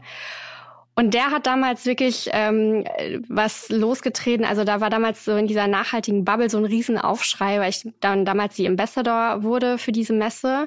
Und dann alle nachhaltigen Brands, wie kannst du denn? Und so jemand, die hat ja gar nichts mit Nachhaltigkeit zu tun. Und sie, sie modelt ja auch weiter für, für große Brands, und die gar nicht nachhaltig sind. Und sie reist durch die Gegend und was weiß ich. Und er hat gesagt, genau das findet er gut, ähm, weil ich so außerhalb dieser Bubble stattfinde und auch mal neue Leute erreiche, weil die sind dann immer alle so in ihrem kleinen nachhaltigen Kreis und jeder weiß Bescheid. Aber so die große Masse zu erreichen und wirklich auch normale Leute zu erreichen, die vielleicht gar nichts damit äh, bisher zu tun hatten, das war eben sein Anspruch. Und er war damals so ein bisschen so der Door, der Door-Opener für mich und hat dann mir total viel gezeigt. Ich habe da super viel gelernt, auch auf dieser Messe. Also total große Innovationen, die man da auch immer sehen kann, die jetzt mittlerweile auch auf andere Felder eben adaptiert wurden und nicht nur in der Modebranche stattfinden. Ähm, also zum Beispiel gibt's Leder aus Apfel oder es gibt Bananatex, Desserto aus Kaktus. Also da gibt's tausende Sachen und das war wirklich äh, völliges Neuland und ich bin da immer tiefer eingetaucht und ich glaube, wenn du da so ein bisschen anfängst zu graben, dann macht es irgendwie auch so ein bisschen süchtig zu gucken, was es da noch alles gibt und wie innovativ und warum weiß davon noch keiner. Das habe ich mich damals immer gefragt. Und so kam ich dann eben dazu. Aber Leder aus Apfel? Susan war jetzt auf einer, auf, ich glaube, Europas größter Fachmesse zum Thema Hundebedarf. Ja. Und die kam mit Hundeleinen wieder, die aus Leder aus Äpfeln gemacht ah, cool. Mhm. Ich, total krass. Also auch ich hatte mhm. die in der Hand und ich die drückt mir die Leine hin. Immer, du bist so völlig Panne. Für uns doch klar, aus vielerlei philosophischen Gründen machen wir keine Lederleinen und keine Lederhalsbänder. Ja. Du hast überhaupt keinen Unterschied ja. gesehen. Wirklich krass. Ich war, es war in, in, in Köln ist ja so eine Designhochschule mhm. und äh, die hatten jetzt vor ein paar Monaten eine Ausstellung, die ich mir angesehen habe. Da ging es auch um das Thema Nachhaltigkeit in der Mode und die hatten einen Kinderschuh, der aus einem Pilzmyzel ja, gewachsen ist. Auch, ja. Und das fand ich auch, dass da die, die haben so ein, das, da kommt so ein Rohling, äh, der wird da hingestellt, dann kommen die Sporen, die werden da irgendwie dran gezüchtet und dann wächst dieser Schuh. Ja. Also ich will mal so sagen, aus meinen alten Fußballschuhen, sagen wir mal, sind auch schon Sachen rausgewachsen. Gilt das? Ja, ja. Das gilt auch. Du kriegst auch dein Nachhaltigkeitssiegel. An der Stelle liebe Grüße an Stefan. Aber das, äh, also bei, bei all diesen Ansätzen äh, frage ich mich natürlich auch immer sofort, wie schaffst du das, dir das alles... Äh ich habe gerade so Bilder vor Augen. Mein alter Kumpel Stefan und ich, als wir damals den Verein gewechselt haben, da war das so, die, die Mannschaft, wo wir hinwechselten, die haben das wirklich gehasst, dass wir da hinkommen. Und es war klar, wir werden jetzt sowieso die nächsten Trainingstage viel aufs Maul kriegen und wir müssen so ein paar Sachen aushalten. Und, ich war, äh, hatte so den Ruf, nicht so ganz fleißig zu sein beim Sport, aber eben die Tore zu schießen. Ja. Und, und irgendwie war ich in Sommerferien und hatte völlig vergessen, meine klatschnassen Fußballschuhe mm. auszupacken. Und die waren jetzt nicht schweißgetränkt, sondern durch ein Regenspiel nass. Und dann komme ich das erste Mal in diese gegnerische, jetzt heimische Kabine und öffne so die Sporttasche und zwei Motten kommen oh, da rausgeflogen. Ach so, nur das. Da schon, ich dachte, die hat jetzt eine Fell gekriegt. Gute Stimmung. Oh. Also ich war quasi schon damals Vorreiter. Ja, ja, ja, ja. Eigene Zuchten. Aber ich, äh, ich finde bei diesen ganzen spannenden Ansätzen, man fragt sich ja immer so ein bisschen, ähm, also wie schaffst du das, bei diesen Sachen noch den Durchblick zu behalten? Mhm. Weil es gibt ja gerade in der Mode auch ganz viel Greenwashing, ja. was so Nachhaltigkeitsgeschichten ja. betrifft. Ähm, dem begegne ich auch immer. Also klar, jetzt auch mit dieser ganzen Cleanup-Geschichte, da gibt's natürlich mittlerweile auch große ähm, Unternehmen oder Sponsoren, die da auch ein Interesse dran haben, gar, gar keine Frage. Das musst du, glaube ich, noch mal ein bisschen erzählen. Aber ja, wir haben genau, ja bei Cleanup noch nicht. Genau, ja. und wir waren noch nicht bei Cleanup, aber vor allen Dingen, okay, ein Punkt ist ja zu sagen, okay, ist vielleicht auch ein Erwachsenwerden-Prozess Ja, zu sagen, ja. ja. okay, Glitzerwelt, super, macht alles Spaß, ist cool, aber wofür stehe ich Mhm. eigentlich? Ne? Das ist ja im Idealfall ein Reifeprozess. Ja. Und das ist ja dann bei dir relativ früh eingegangen, bei mir ist es relativ spät eingegangen. Aber äh, das ist ja erstmal eine gute und gesunde Entwicklung und sagst, okay, jetzt möchte ich was verändern und auch jemand hat den Mut zu sagen, okay, wir nehmen jetzt Anna als Gesicht, obwohl sie gar nicht aus unserer Bubble stammt, was ich immer übrigens auch sehr cool finde. Mhm. So, okay, wie geht's dann weiter?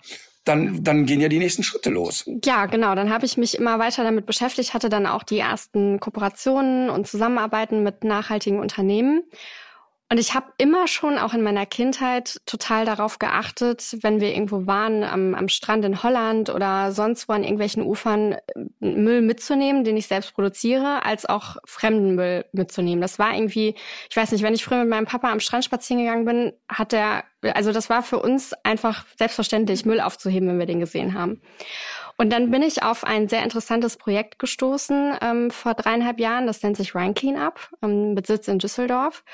Und dachte so, das ist der Hammer, was die machen. Warum kennt man die nicht? Warum, warum weiß man darüber nichts? Und ähm, bin dann mit denen in Kontakt gekommen. Dann haben wir uns so ein bisschen ausgetauscht. Dann haben die mich recht schnell schon gefragt, ob ich mir vorstellen könnte, die Botschafterin zu werden und eben so ein bisschen das ganze Ding voranzutreiben. Und ähm, ja, seitdem arbeite ich mit denen macht riesig Spaß und ich habe halt irgendwie noch so ein bisschen was ja was haptisches, ne? Also man, klar, man kann viel äh, über über Nachhaltigkeit reden oder viele Vorträge machen oder so, aber wirklich auch mal aktiv was zu machen und zu zeigen, okay, so könnt ihr anfangen, euch nachhaltiger zu bewegen.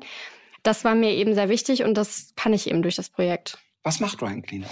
Äh, wir sammeln mittlerweile an über 23 Flüssen in Deutschland äh, den Müll an den Flussufern, aber auch in den Flüssen. Super. Ähm, haben da einen großen Aktionstag im Jahr, das ist der, dieses Jahr der 9. September.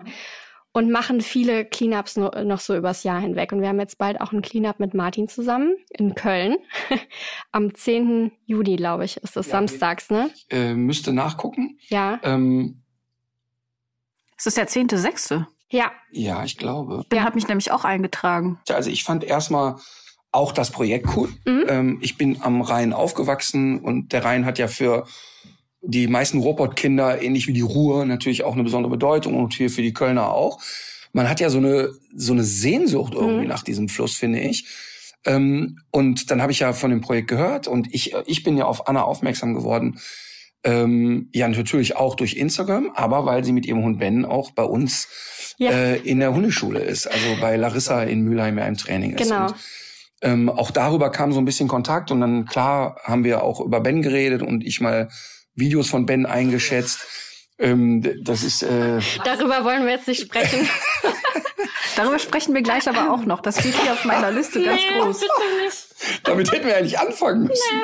Naja, aber ähm, ich fand das erstmal bemerkenswert und was mich bei Anna sehr angezogen hat, war dieses eben genau dieser Kontrast zu sagen, ja, auf eine Art Glitzerwelt im Quadrat, aber eigentlich viel lieber mit den Gummistiefeln durch den Wald latschen, mit dem Hund unterwegs sein und dann aber auch anpacken und sagen, komm, wir machen das. Und ich habe ja relativ schnell dann natürlich, äh, sie nennt das ja Einladung, im Prinzip ist subtile Erpressung, ähm, zu sagen, ja, komm doch auch mal vorbei, komm doch auch mal vorbei.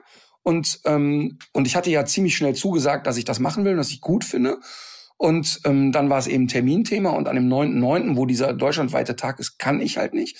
Und so haben wir gesagt, wir machen mit den Mitarbeitern einen eigenen Tag auf und habe dann jetzt am 10.6., das ist ein Samstag, ähm, alle Mitarbeiter eingeladen zu kommen. Und alle Mitarbeiter, die kommen, werden dann natürlich diesen Samstag wie einen Arbeitstag bezahlt bekommen und einen Urlaubstag können sie dann dafür einreichen.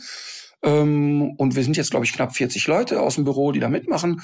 Ähm, und wir latschen dann los. Und ich werde auch zwei Tage vorher bei Instagram einen Aufruf machen und sagen, hör mal, dann und dann sind wir da und da, wer hat Lust zu helfen? Ähm, ich weiß, dass die Organisation ein bisschen Angst hat und es hieß im Vorfeld, macht das bitte nicht, wie viele hunderte Leute sollen da kommen?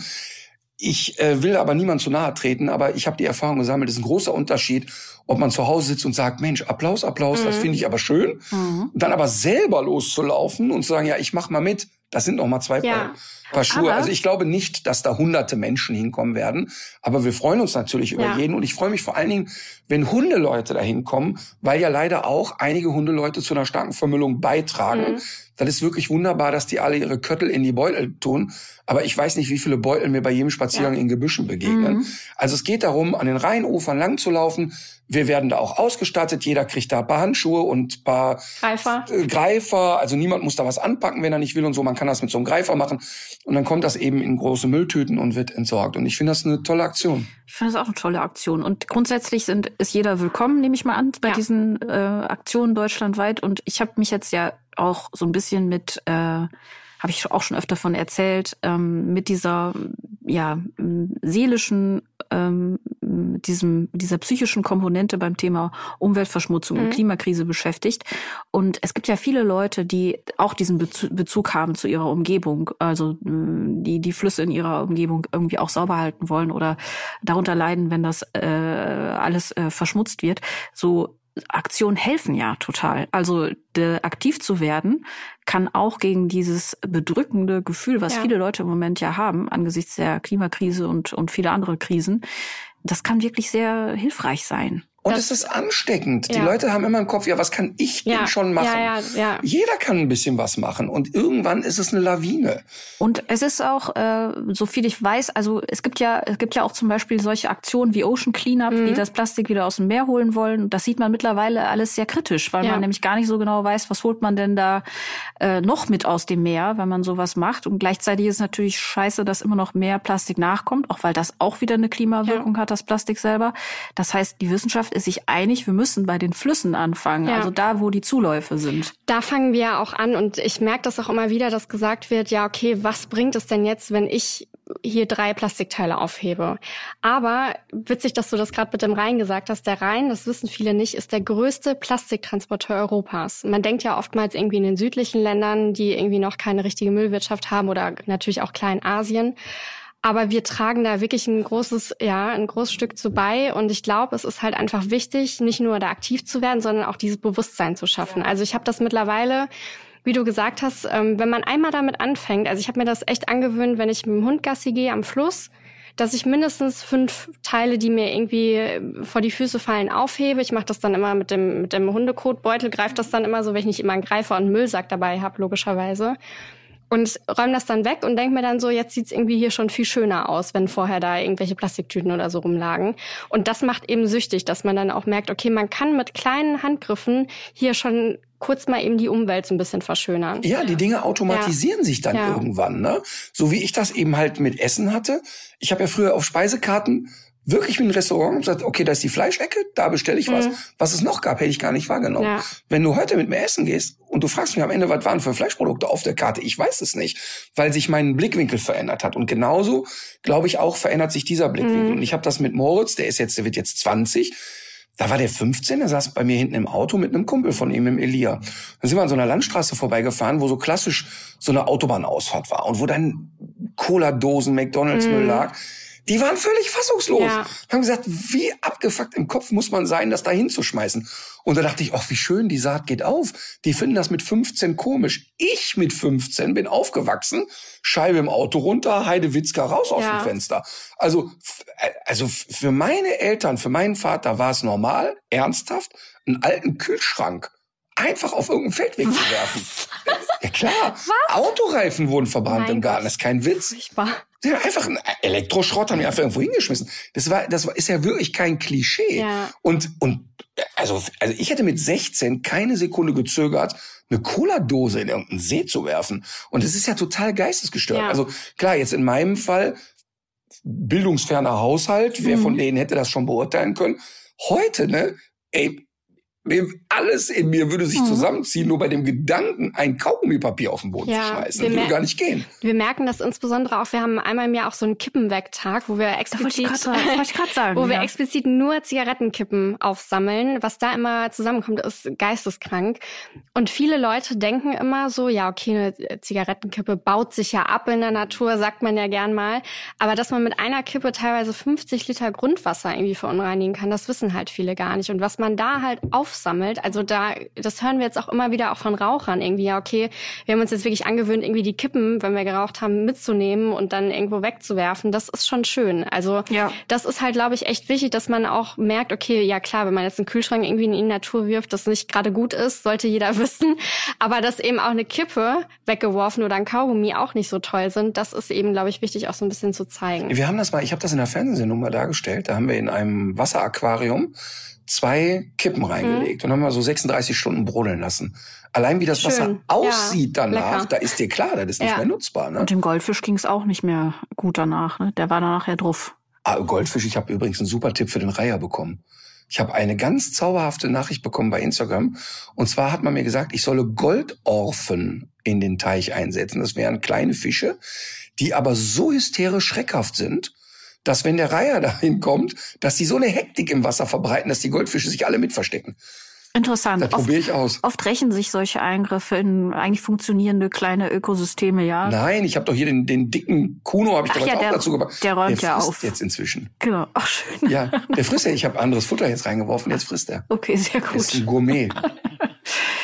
Ähm, ich habe eben schon mal einmal kurz gefragt, weil ich finde das alles sehr spannend und stelle mir das aber auch irgendwie vor, dass wahrscheinlich jetzt ganz viele Dinge auf dich einprasseln, die ähm, Leute, die mit dir eine Kooperation suchen. Wie schaffst du es denn bei der ganzen Sache so um das Thema Greenwashing äh, herumzuschiffen, weil ich finde, das ist so schwierig, gerade mhm. bei, bei dem Thema, weil du kannst das ja nie bis in, in, ja. in das letzte Glied der Lieferkette durch, durchschauen, was da wirklich abgeht. Also prinzipiell finde ich das immer gut, wenn auch große Unternehmen wie jetzt H&M oder so sagen, okay, wir fangen jetzt mal irgendwo an und gucken jetzt erstmal, dass wir, weiß ich nicht, ähm, nachhaltige Stoffe oder so einsetzen. Das finde ich prinzipiell immer ganz gut. Aber ich glaube, es ist halt wichtig, ähm, wirklich auch so ein bisschen hinter die Kulissen zu gucken. Wenn ich irgendwie mit Kooperationspartnern arbeite oder zusage, dann lasse ich mir mir wirklich von A bis Z einmal alles zeigen und will dann auch genau wissen, okay, was steckt dahinter, wo kommt das her, wie sind die Lieferwege, wo wird das produziert, natürlich im Idealfall in Deutschland. Und guckt dann schon so ein bisschen, dass das alles nachvollziehbar ist. Dass es nicht immer so ganz geht, wissen wir alle. Aber ich glaube, es ist halt auch wichtig und das ist auch wieder so eine total deutsche Mentalität. Das begegnet mir auch immer wieder, ähm, weil ich ja als Model für Nachhaltigkeit und so weiter so mit dem Zeigefinger auf Leute zu gehen und zu sagen, ja, aber du bist ja gar nicht zu 100 Prozent nachhaltig, wie kannst du denn das mhm. sagen und ne, hier und da. Aber ich glaube, es ist halt wichtig, den Leuten auch die Möglichkeit ähm, zu eröffnen, irgendwo anfangen zu dürfen. Also gerade auch, wenn man jetzt ein Unternehmen hat, dass es jetzt bei einem H&M nicht so schnell geht wie bei einem kleinen Start-up, alle Prozesse auf Nachhaltigkeit umzustellen, ist, mhm. denke ich, klar.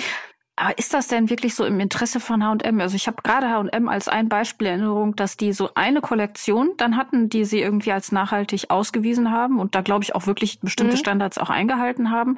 Aber das war dann letztlich irgendwie so äh, im Promillebereich dessen, mhm. was die umgesetzt haben.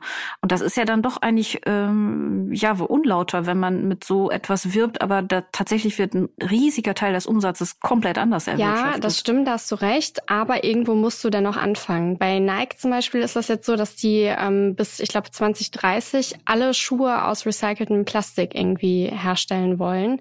Und das ist eben das Beispiel, was ich gerade gesagt habe. Also, dass es eben nicht so schnell geht, sollte allen klar sein. Aber ich finde das auch toll und ich habe auch in der Vergangenheit auch mit großen Unternehmen gearbeitet, die e-, dann eben zum Beispiel mit Tamaris, ähm, die dann irgendwie eine nachhaltige Schuhkollektion gemacht haben, auch mit Apfelleder, einfach um zu zeigen, okay, die Schuhe gibt es auch bei einem großen Hersteller und die sind nachhaltig und vielleicht kann der ein oder andere dann für die Zukunft da was daraus mitnehmen. Aber ich meine, klar, du hast recht, dass man natürlich als, als so ein großes Unternehmen dann nicht sagen sollte, ja, okay, wir sind jetzt auf einmal komplett nachhaltig und produzieren dann trotzdem noch irgendwie in Bangladesch oder so ähm, mit nicht fairen Löhnen und mit Kinderarbeit. Das ist ganz klar. Ich finde da wieder Thema Kommunikation. Ja, das Pfingsten. ist es halt, ja. Weil ich finde nicht, dass man dem Kunden suggerieren darf, ja.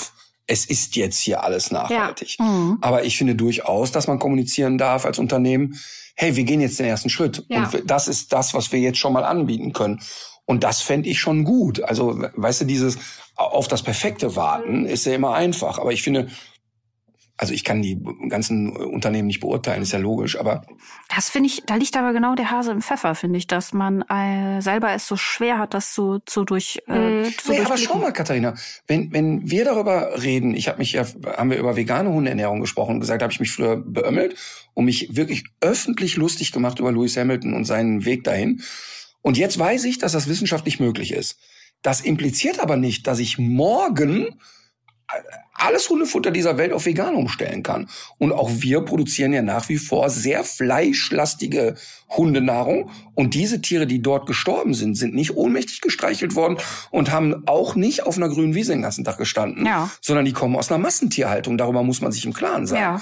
Und ich bin aber Bekämpfer der Massentierhaltung. Aber momentan ist Stand der Dinge, dass wir, wenn wir heute ein Hundefutter so produzieren wollten, dass wir sagen, das hat eine Akzeptanz beim Hund, also im Klartext, der Hund frisst das gerne, der Kunde kann es bezahlen, das ist nicht möglich aktuell, weil wenn ich jetzt komme mit ähm, einzelnen Rindern von mir aus, mhm. da, dann kostet die Futterdose 35 Euro, ist nicht realistisch. Aber wir sind daran und wir arbeiten daran und haben ja nicht zuletzt jetzt nach dem Interview mit der Uni Hannover ja auch festgestellt, ey, wir können zum Beispiel schon mal den Fleischanteil stark Deutlich reduzieren. reduzieren. Und Getreide ist auch gar nicht so giftig, wie genau. alle immer auf Guck mal, das ist ja eine tolle schreiben. Erkenntnis. Wenn wir jetzt feststellen, in unseren Trainingssnacks sind jetzt in Zukunft nicht mehr 80 Prozent Fleisch, sondern 56 Prozent von mir aus oder 12 Prozent, ja. ähm, dann ist das ja super. Ich darf dann nur nicht kommunizieren, finde ich, und das ist der Fehler, finde ich, den die großen Unternehmen oft machen so darzustellen, als hätten wir damit jetzt alle Probleme gelöst. Aber ähm, wir gehen einen Anfang und ja. wir gehen in diese Richtung. Ich, und das finde ich eben wichtig. Ich finde das auch gut und ich finde auch, dass viele, ähm, ich, ich habe das auch äh, äh, schon gehört aus, aus verschiedenen Branchen, dass ähm, mittlerweile schon äh, die Kommunikation zu solchen ähm, Geschichten zurückgefahren wird. Mhm. Einfach aus der Angst heraus, dass mit dem Finger äh, ja. drauf gezeigt wird ja. und so der das Haar in der Suppe gesucht wird. Ja. Es ist ja auch beim Thema vegan. Man sagt, man ist überwiegend vegan und dann wird man gefragt, wieso hast du einen Ledergürtel? Gürtel an. Mhm. Und äh, das ist ja total das Klein-Klein. Aber was anderes finde ich ist, wenn man als Konzern ein Image pflegt, was man letztlich nicht einhält. Ja, und ich glaube ja. eben auch, dass der dieses Setzen auf Freiwilligkeit mhm. in, in jedweder Form von Industrie, damit sind wir einfach auf die Schnauze gefallen. Und wenn ich selber äh, mich schon wochenlang mit dem Thema beschäftigt habe und trotzdem nicht weiß, wenn ich vor so einem T-Shirt stehe, ob ich das jetzt kaufen kann ja. oder nicht, dann läuft da doch was falsch. Und wenn ich auch, ich komme doch selber auch nicht auf die Idee, dass wenn ich jetzt meine Turnschuhe zurückschicke, blöd genug, dass ich mich bei der Größe vertan habe, dass die aber nagelneu vernichtet werden, weil das günstiger ist, ähm, äh, als, als, äh, als die zu recyceln und dann auf irgendwelchen Halden landen, ja. wo Elefanten von fressen. Ich ja. meine, was für eine Dystopie ist das eigentlich alles? Total. Deswegen, ich glaube, wir brauchen auf jeden Fall Verbindlichkeit und, und, und Transparenz. Man muss wissen als aber Kunde, was man kauft. Ja, das ist, genau, das, das wollte ich gerade sagen. Das ja. wollte ich aber auch, mhm. darauf wollte ich hinaus. Also ich finde, das ist ja, das ist ja beim Thema Rain Cleanup auch so, ne? Man braucht ja beides. Man braucht auf der einen Seite die Sensibilität der Leute, äh, das aktiv werden und diese einzelnen kleinen ähm, Aktionen sind, sind toll. Und auf der anderen Seite braucht man natürlich die Struktur, die sagt, Plastik nur noch, wenn es äh, kreislaufwirtschaftstauglich ist und nicht mehr diese, diese Einwegscheiß, ne, den keiner braucht. Und dass man, dass man aus, als Kunde gleichzeitig natürlich sieht, was man kauft. Das, das wollte ich gerade sagen, dass es eben auch eine politische Sache ist, dass da auch eben ja Regeln geschaffen werden. Auch das Gleiche ist natürlich mit diesem Müll einfach in die Natur werfen. Ne? Da gibt's ja total wenig Regularien irgendwie, wo man dann ähm, Bußgelder oder so zahlen muss. Und das Witzige ist, wenn du gerade sagst Einwegplastik, was wir wirklich mit am meisten finden, wenn wir Müll sammeln, sind Capri-Sonne. Also mhm. die werden dann wirklich getrunken und man schmeißt die dann einfach weg, da wo man geht und steht. Und das sind, ich finde das wirklich Wahnsinn, dass es so eine Verpackung wie Capri-Sonne auch heutzutage noch gibt. Ne? Ja, weil das so ein Verbundstoff ist, glaube ich. Ne, den kannst du auch nicht mehr auseinandersortieren. Ich habe da so ein Bild im Kopf, das war vor ein paar Jahren hier am Aachener Weiher in Köln. Ich weiß nicht, ob du den kennst. Mhm. Das ist sowieso schon so ein furchtbar hässlicher Ort. Das ist einfach so ein Betonbecken, was völlig eutrophiert ist. Und da hatte sich ein Blässhuhn, hatte sich ein Nest aus Müll gebaut mm. und da mittendrin ja. auch so eine Capri-Sonne-Verpackung. Ja. Es war so trübe mm. alles, das, ja. Naja, aber deshalb machen wir jetzt den ersten Schritt, zehnte, sechste. Ich werde bei Instagram und Facebook noch sagen, wo wir uns treffen. Also ja. sollte jemand auf die Idee kommen, sagen, hier, ich habe einen Malinois dabei, der heißt Spaziergänger, das passt heute gut. Der ist da nicht richtig aufgehoben. Also ihr könnt natürlich die Hunde mitbringen, das ist ja völlig klar. Wer Bock hat, kann die Hunde mitbringen. Aber wir werden auch in vielen Bereichen sein, wo es eine Leinen, Leinenpflicht gibt. Also da bitte an alle Spielregeln halten und dann freuen wir uns über jede helfende Hand. Wir können ja die Hunde auch sammeln lassen. Kann man denen das nicht beibringen? Auf jeden Fall. Also, also vielen Labrador-Retrievern muss man es gar nicht beibringen. Die essen den Müll einfach auf. Die schlucken jegliche Capri-Sonnen mhm. runter. Ich glaube, Alma wird's lassen, sobald sie merkt, dass es erwünschtes Verhalten ist. Aber ich wollte mich auch noch bedanken. Ja. Du hast uns ja was mitgebracht ja. hier. Und zwar sind das, das witzigerweise habe ich da kürzlich noch äh, am Regal gestanden und überlegt, ob ich mir sowas kaufen Ach, soll. Cool. Äh, das sind so Make-up Remover Pads, wie der Engländer sagt. Auch die wurden mir mitgebracht, oder was? Ja. Ah, nee, hier für den Körper, Ach so, Martin. Körper, um den Körper zu schrubbern. Das sind die, also um, um das kurz zu erklären, ich werde immer gefragt, ja okay, Nachhaltigkeit ist alles schön, aber wie fängt man da am besten an? Also ich bin jetzt zu Hause und möchte mich gern nachhaltiger zu Hause bewegen. Und dann sag ich immer ganz gerne, dann fang doch einfach an und guck in deinen Mülleimer und guck, wie viel du wegwirfst jeden Tag. Also welche Produkte benutzt du einmal und wirfst sie dann weg. Und so bin ich damals zu den Waschis gekommen, weil man eben als Frau, Martin wird es vielleicht auch kennen, ich weiß nicht, Ja, wenn du ich schmink mich oft ab, mehrmals täglich. äh, wie viel du wegwirfst, wenn du dich abschminkst. Das sind echt einmal Produkte, also Abschminktücher, Wattepads und so weiter. Und so bin ich eben mit den Waschis zusammengekommen, die äh, vor vielen Jahren auch mal bei der Höhle der Löwen waren und nächste Woche ähm, auch einen Nachhaltigkeitspreis für ihr Produkt kriegen.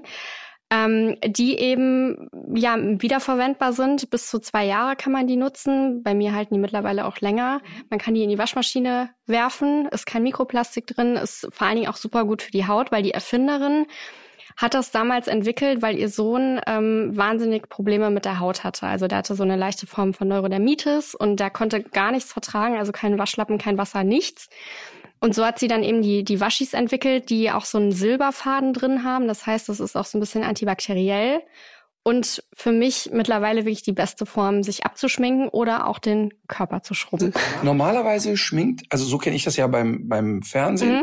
wenn ich abgeschminkt werde, ich kriege irgendwelche Feuchttücher ins Gesicht, Ja. weil die alle wissen, komm, Ja. der, dem ist eh wurscht. Feuchttücher ins Gesicht, sechs, sieben, acht Ja. Stück, die sind danach im. Müll. Und dann kommt noch eine mit fünf, sechs so Pads mit Ja. irgendeinem, was weiß ich, was drauf, träufelt irgendein Zeug drauf und Gesicht wird abgeschrubbert, ne? Und dann hast du da wirklich zwei Hände Müll. Ja, Ich mach das immer so. mit so einem Reinigungsgel einfach und dann mit einem Handtuch. Aber vielleicht ist das auch der Grund, warum äh, ich so aussehe, wie ich aussehe. So, und das heißt jetzt also, diese Waschis äh, sind im Prinzip ja Clean Pads, die ich einfach mehrmals verwenden kann. Genau, ja. Und das, was ich aber jetzt hier habe, ist so, um sozusagen einen Waschlappen zu ersetzen, oder? Genau, ja. Okay. ist interessant mit dem Tipp, weil ich habe kürzlich äh, realisiert, wie viel Liter Hafermilch ich konsumiere Ja. und wie viel Müll da weggeht. Das sind ja auch diese elenden Tetrapacks. Ich glaube, da ist über die Recyclingquote auch noch nicht Mhm. alles wirklich so transparent und klar. Und da wird ja vor allem auch sehr viel Wasser mit transportiert. Mhm. Ne? Das ist ja auch, also die Transportkosten prägen so eine Ökobilanz ja immer massiv. Jetzt habe ich mal angefangen, den Kaffee anders zu kochen und brauche einfach diese Hafermilch nicht mehr und spare dadurch, ich weiß Inwiefern nicht, kochst du den jetzt anders? ich trinke den schwarz, weil ich den mit so einer French Press Methode mache. Und das klingt viel komplizierter, als es ist. Methode, das hört sich nach irgendwas Perversem an. Was man nur bei OnlyFans findet. Nee, ich glaube, das hat, so hat wahrscheinlich deine Oma auch schon den Kaffee gekocht. Meine Oma war Affiliate bei OnlyFans. Die war die erste. Die erste. Die, die erste. Nur Vorreiter bei den. Martin. Natürlich. Nee, das, du, du malst den Kaffee, dann äh, gießt du den auf. Ich frage jetzt ernsthaft nach. Ich will dich auch nicht wieder verarschen oder so. Ich- Du nimmst jetzt eine Handvoll Kaffeebohnen, wirfst sie da rein und malst erstmal Ich selber. erzähle gerade wirklich auch die reine Wahrheit. Dann male ich das selber und äh, dann kommen so anderthalb Löffel erstmal in ein Gefäß. Dieses Gefäß wird dann äh, aufgegossen mit kochendem Wasser. Dann lässt man das kurz stehen, rührt einmal um und gießt es hinterher durch einen Filter. Das ist Mhm. natürlich wieder eine Filtertüte. Mhm. Äh, da gibt's bestimmt auch eine schlauere Lösung. Aber auch allein dadurch, dass ich das nicht mehr auf dem Herd koche, sondern das Wasser aus dem äh, Kocher kommt, Mhm. spart man auch schon wieder Energie. Und ich finde, wenn man auf diese Art Kaffee trinkt, äh, dann muss man auch keine Hafermilch. ich, kurz, ich habe jetzt wirklich gedacht, jetzt kommt ein ganz wahnsinniger Tipp noch. Ne? Du trinkst einfach schwarzen Kaffee. Dann was erzählst du von French Press? Elegant ausgedrückt. Was jetzt? Den kannst du auch genauso gut auf der, auf der, keine Ahnung, auf, bei der Jura drücken, Kaffee, da Nein, kommt nein, Kaffee nein. raus. Das wird, ist ein ganz anderes Geschmackserlebnis. Du kannst gerne mal vorbeikommen. Ja, Mit 8 so. Euro pro Tasse bist du dabei. Okay. Was für eine Verkomplizierung der Formulierung. Ich trinke jetzt den Kaffee schwarz. French Press, okay. French Press. Und dann der Räuber Hotzenblotz. Das ist ja absurd. Nee, aber wenn ich jetzt gesagt hätte, ich trinke den Kaffee schwarz, dann hättest du ja über die Herstellungsmethode überhaupt nichts gewusst. Und das, die ist ja wesentlich Aber für dass das du die. Hafermilch sparst, hat Ja. doch nichts damit zu tun, dass du jetzt selber den Kaffee Doch, natürlich, weil zubereitest, Das- sondern weil du einfach keine Milch mehr reinschmeißt. Nein, aber du musst die Milch reinschmeißen, weil es, oder du musstest es, weil die Methode vorher einfach, da hat der Kaffee schwarz nicht geschmeckt. Und wenn der, Bei deiner Methode ja, nicht. bei, deiner Kaffeemaschine, bei dir zu Hause, Ja. wenn der Kaffee da rauskommt, man kann das auch nicht gut schwarz trinken. Mir ist das sowieso egal, weil ich ja sowieso nur zwei Tassen im Jahrzehnt trinke. Ja, ja. Okay, also, äh, äh, rein Cleanup. Ja. Botschafterin. Ähm, Waschis auch, das ist ein Testimonial-Deal, denke ich. Ja. Ähm, ich finde auch übrigens, auch das ist so deutsch, ähm, dass die Leute dann auch manche sagen, ja, aber jetzt verdienen die ja Geld, wenn ihr das empfiehlt. Das ist auch spannend, dass man in Deutschland mit guten Sachen kein Geld verdient. Ja. Ähm, das ist so das, was ich mir mal anhören muss. Ja, als er früher noch in Kneipen vor zwölf Leuten gesprochen hat, da hatte er noch Ahnung, äh, jetzt nicht mehr. Ach ja, das ist jetzt eine Kooperation, ne?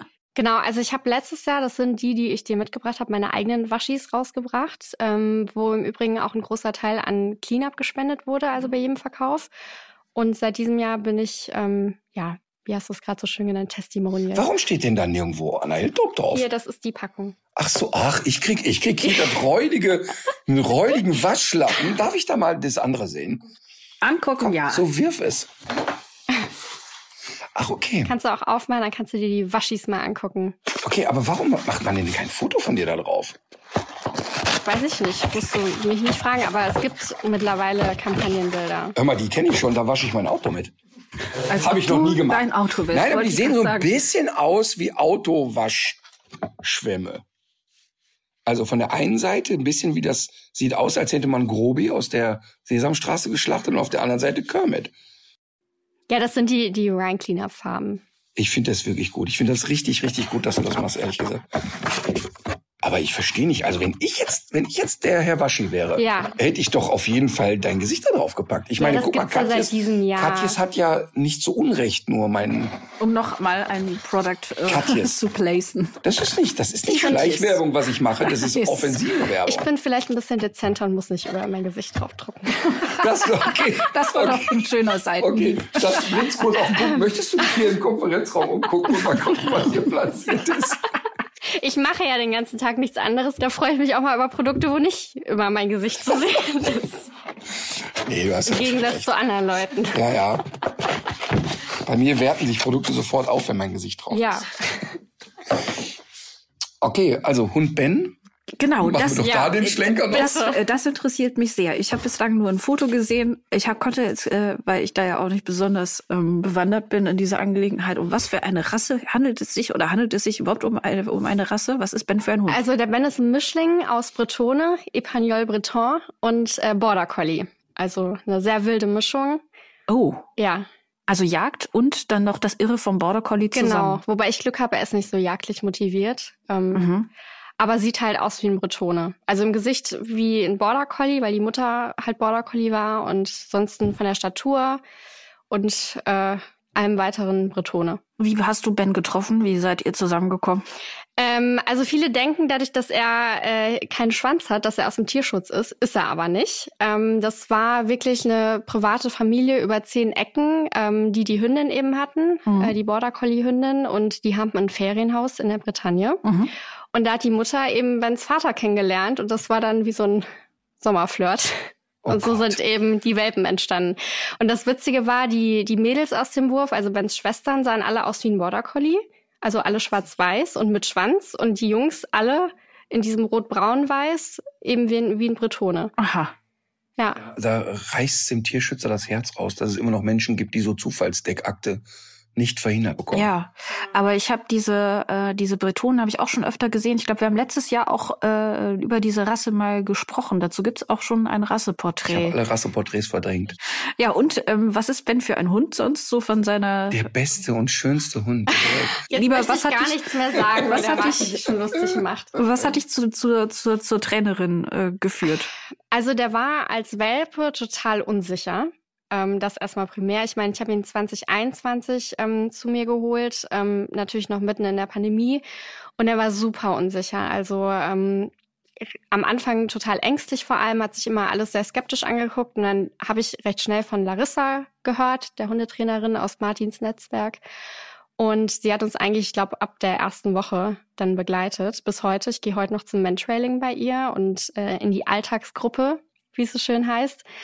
Ähm, ja, und sie hat dann eigentlich so grundlegende Sachen mit uns so ein bisschen gemacht, einfach, dass er auch so ein bisschen ja sicherer und selbstbewusster wird. Und dann hatten wir recht schnell das Problem, so ab dem vierten Monat, dass Ben sehr stark sexuell orientiert ist. Und Mhm. da war ich wirklich sehr froh, dass ich Larissa an meiner Seite hatte. weil da hat er mich wirklich sehr wahnsinnig gemacht. Ja, also wie hat sich das geäußert? Also wenn wir Hündin draußen gesehen haben, lief ihm wirklich so der Sabber runter und der war wirklich wie ferngesteuert. Ähm, ich konnte ihn nur noch an der Leine halten, weil er mir sonst immer sofort abgehauen wäre. Er hat zu Hause, die Videos kennt Martin, äh, gerne und oft Kuscheltiere gerammelt. Mhm. Ohne Einverständnis. Ja, genau. Und dann auch immer bis zum bitteren Ende. Das heißt, äh, das ist dann für einen Hund, glaube ich, auch auf Dauer nicht so gut. Also sagen wir mal, das große Problem ist ja, also erstmal ähm, grundsätzlich, wenn ein Hund derart in irgendeiner Art und Weise einen Trieb ausgeprägt hat, egal ob das jetzt Jagen ist oder Sexualität jetzt in dem Fall, kommen die Leute ja schnell an Grenzen und Ja. sagen, boah, das ist so extrem und es dreht sich nur noch um das. Und dann passiert Folgendes, es verschiebt sich psychologisch der Fokus nur noch darauf. Das heißt, die Leute nehmen nur noch wahr, das ist scheiße, das ist scheiße, das ist scheiße, Ja. reiben sich den ganzen Tag daran und schaffen es aber nicht mehr, die Stärken des Hundes an anderer Stelle hervorzuheben. Ja. Und dann haben wir sehr schnell als Trainer das Thema, dass wir sagen müssen, den Kunden erstmal nur noch mal unter den Arm nehmen und sagen, pass mal auf, es ist ja nicht alles scheiße an dem Hund. Ja. Plus, den Leuten wird ja heutzutage immer suggeriert, wenn du ein Problem hast oder der Hund ein Problemverhalten zeigt, du bist schuld. Mhm. Und mit Verlaub gesagt, wenn dein Hund dir abhaut zum Jagen, hat das in aller Regel nicht damit zu tun, dass du irgendwie ein soziales Problem mit deinem Hund hast. Und es gibt eben Hunderassen oder Hundetypen, die derart stark jagen, da kannst du alles richtig machen in deinem Zusammenleben, aber dieser Trieb bleibt. Mhm. Und bei Ben ist eben eine überbordende Sexualität da. Und wenn wir sowas erleben, dann versuchen wir natürlich immer erstmal alle Maßnahmen zu ergreifen. Denn häufig entwickeln gerade die Rüden übersteigertes Sexualverhalten, weil im Zusammenleben was nicht stimmt. Also es kann sein, er wird wirklich den ganzen Tag wie der Prinzgemahl behandelt und er glaubt auch, er ist jetzt derjenige, der die meisten Privilegien haben muss. Das ist hier so der Fall auch ein Stück Ah, weit. okay. Du lachst Weil- schon so Schuldig. Ja. Weil, weil, also das spielt eine, spielt eine große Rolle natürlich hier bei Anna und Ben. Ähm, aber vieles ist bei dem Thema eben auch Genetik. Mhm. Und da kannst du viel richtig machen, aber dann ist das eben nun mal da. Und jetzt haben wir ein Riesenproblem. Eigentlich würde man einen Hund, der derart heftig sexuell ist, mit sechs, sieben, acht Monaten schon kastrieren lassen, weil die Lebensqualität dieses Hundes wirklich schlecht ist. Weil der ja den ganzen Tag geil durch die Gegend rennt, glaubt, alle anderen dürfen, nur er darf Mhm. nicht. Und das wiederum führt dazu, wenn es doof läuft, und das ist eigentlich so die Karriere dann, dass der Streit anfängt mit anderen Hunden. Das heißt also, die Verträglichkeit mit anderen Rüden wird immer schlechter, sein Frustrationspegel wird immer höher, wird immer ruppiger. Jetzt ist es aber so, dass wir so als dicke Faustregel sagen, wenn ein Hund unsicher ist, werde ich ihn auf gar keinen Fall kastrieren, weil die hormonelle Umstellung in aller Regel zu einer größeren Verunsicherung führt. Ja. Jetzt hast du also hier einen Hund, der ist unsicher und ist ein Sexmonster. So, welchen, welchen Tod stirbst du jetzt in der Vorgehensweise? ja, das weiß man ja auch aus der Menschheit. Das ist eine ganz fatale Kombination. Das Ja. ist eine sehr fatale Kombination. Denke, man denke an Trump. Ja, an Trump und, und das kann ich dir wirklich mal sagen. Was meinst du, wie oft ich auch als Mann in, in Situationen stehe und du beobachtest so auf einer Party oder an einer Bar in einem Hotel, wo du die ganze Zeit den Typen beobachtest und denkst, sag mal, wieso merkt der denn nicht, dass sie nur genervt ist von seinem Scheißgelaber? Und warum glaubt er denn, dass das auch nur eine Sekunde die Liga ist, in der er sich bewegen sollte? Und das ist, das kriegt er aber nicht mehr mit, weil er Mhm. entweder stark alkoholisiert oder übersexualisiert ist in dem Mhm. Moment.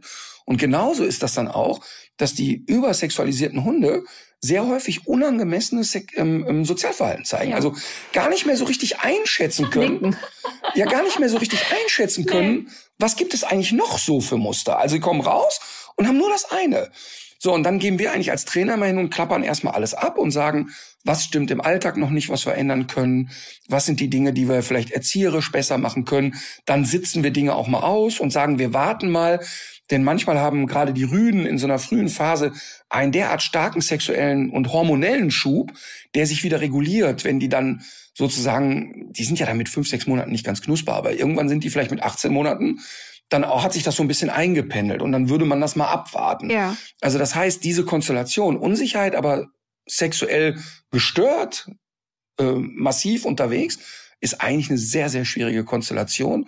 Und da muss man erstmal versuchen, die Hunde sehr viel beschäftigen, umlenken, gucken, was geht und was geht nicht. Ähm, aber oft genug läuft es auch auf eine Kastration hinaus. Ja, aber das ist ja dann eine ganz schöne Aufgabe, die du da hast. Ja, ich weiß auch nicht, warum ich ausgerechnet so einen Hund habe. Aber gut. Ähm, nee, Ben wurde dann recht schnell, ich glaube, nach zehn Monaten gechippt. Und seitdem läuft es auch so ein bisschen besser. Ja. Ähm, ich habe auch das Gefühl, jetzt seit er so ein bisschen erwachsener ist, jetzt ist er zwei, flacht das auch so ein bisschen ab. Er zeigt jetzt auch nicht mehr so massives sexuelles Interesse an, an Hündinnen ähm, rammelt auch nicht mehr so oft seine Kuscheltiere. Aber wir hören da jetzt schon diese schöne Rederei. Nicht mehr so oft. nicht mehr ich so. habe das Gefühl, dass. Ja, aber du hast doch eben gesagt, man soll nicht so defizitorientiert an die Sache rangehen. Und Absolut. jetzt werden ja auch die Erfolge. Ja, Nee, aber schau mal, das ist ganz gut, weil das ist ja das, was Anna ja auch macht. Das heißt, sie sagt ja auch, guck mal, ich gehe zum Mantrailing mit dem und ich beschäftige den. Aber man darf natürlich auch nicht hingehen und sagen, aber vor den anderen Sachen verschließe ich die Augen. Und Ja. warum eigentlich?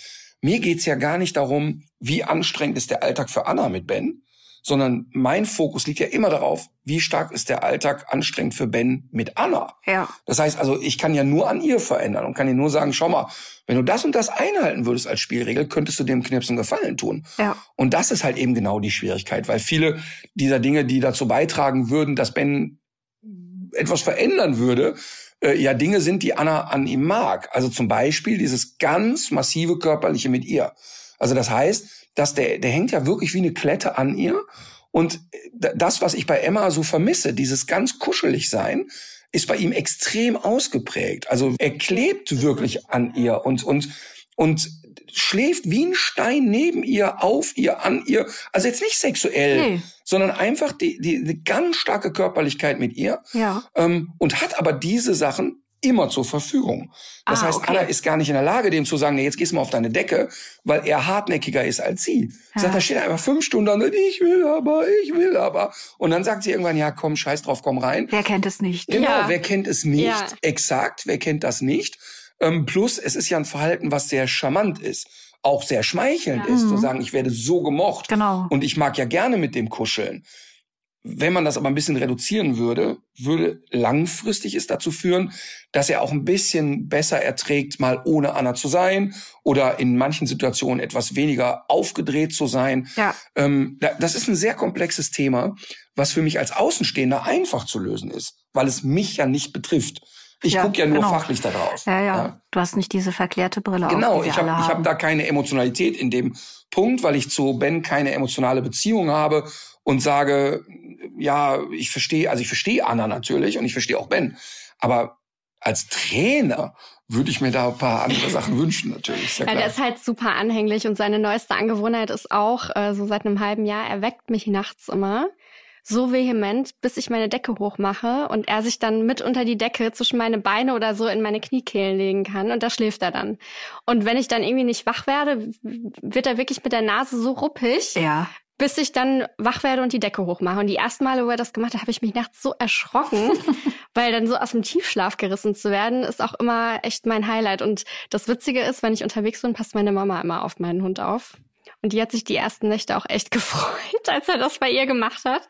Und da ist er dann auch immer total angepisst, weil sie dann irgendwie nicht so liegt, wie er das gerne hätte, weil er liegt dann wirklich gern so eingekringelt in der Kniekehle. Ja. Und dann wird er immer so richtig stinkig und stöhnt dann so laut, bis er dann mal irgendwie seine Position gefunden hat. Und das, ich finde das total witzig. Also ich würde da gerne mal Mäuschen spielen, wenn die beiden alleine sind. Also wir halten kurz fest, dass ein Hund einem Menschen vorschreibt, Ja. in welcher Position er zu liegen hat. Ja, ich kann mir das so gut vorstellen, weil ich kenne diese Genervtheit von Alma auch, wenn man sie nicht an der richtigen Stelle krault. Dann kriegt man auch schon mal so eine Pfote ab. Um, also so da als, als, als Maßregel. Ja, Ja, der ist, der ist wirklich, also wenn ich unterwegs bin, habe ich das Gefühl, er ist danach noch verzogener als eh schon, weil meine Mama behandelt ihn wirklich wie den absoluten Prinzen, aber der ist zu Hause echt so ein bisschen so der kleine Diktator. Der hat auch so die Angewohnheit im, im Sommer, wenn es warm ist, also der badet unheimlich gerne und wenn wir dann nach Hause kommen, ist das Erste, was er macht, er springt in die Badewanne, auch wenn er gar nicht dreckig ist. Und er haut dann so lange mit der Pfote gegen die Badewanne, bis ich das Wasser anmache. Wow. Und er dann in Ruhe da irgendwie rumplanschen kann. Und das Gleiche macht er auch, wenn er frisches Wasser möchte. Also er kriegt jeden Tag in mehreren Näpfen frisches Wasser, überall. Wow. Er haut gegen die Badewanne, wenn er frisches Wasser trinken möchte. Und dann muss irgendjemand den Hahn anmachen und dann kann er was trinken. Also das, das, äh, Man muss sich Ben so vorstellen. Er liegt quasi auf einer roten Senfte, hat eine kleine Krone und dann hat er so eine Klingel und dann macht er Tingelingelingeling. Dann hat er diesen Gesichtsausdruck, ich hatte geläutet.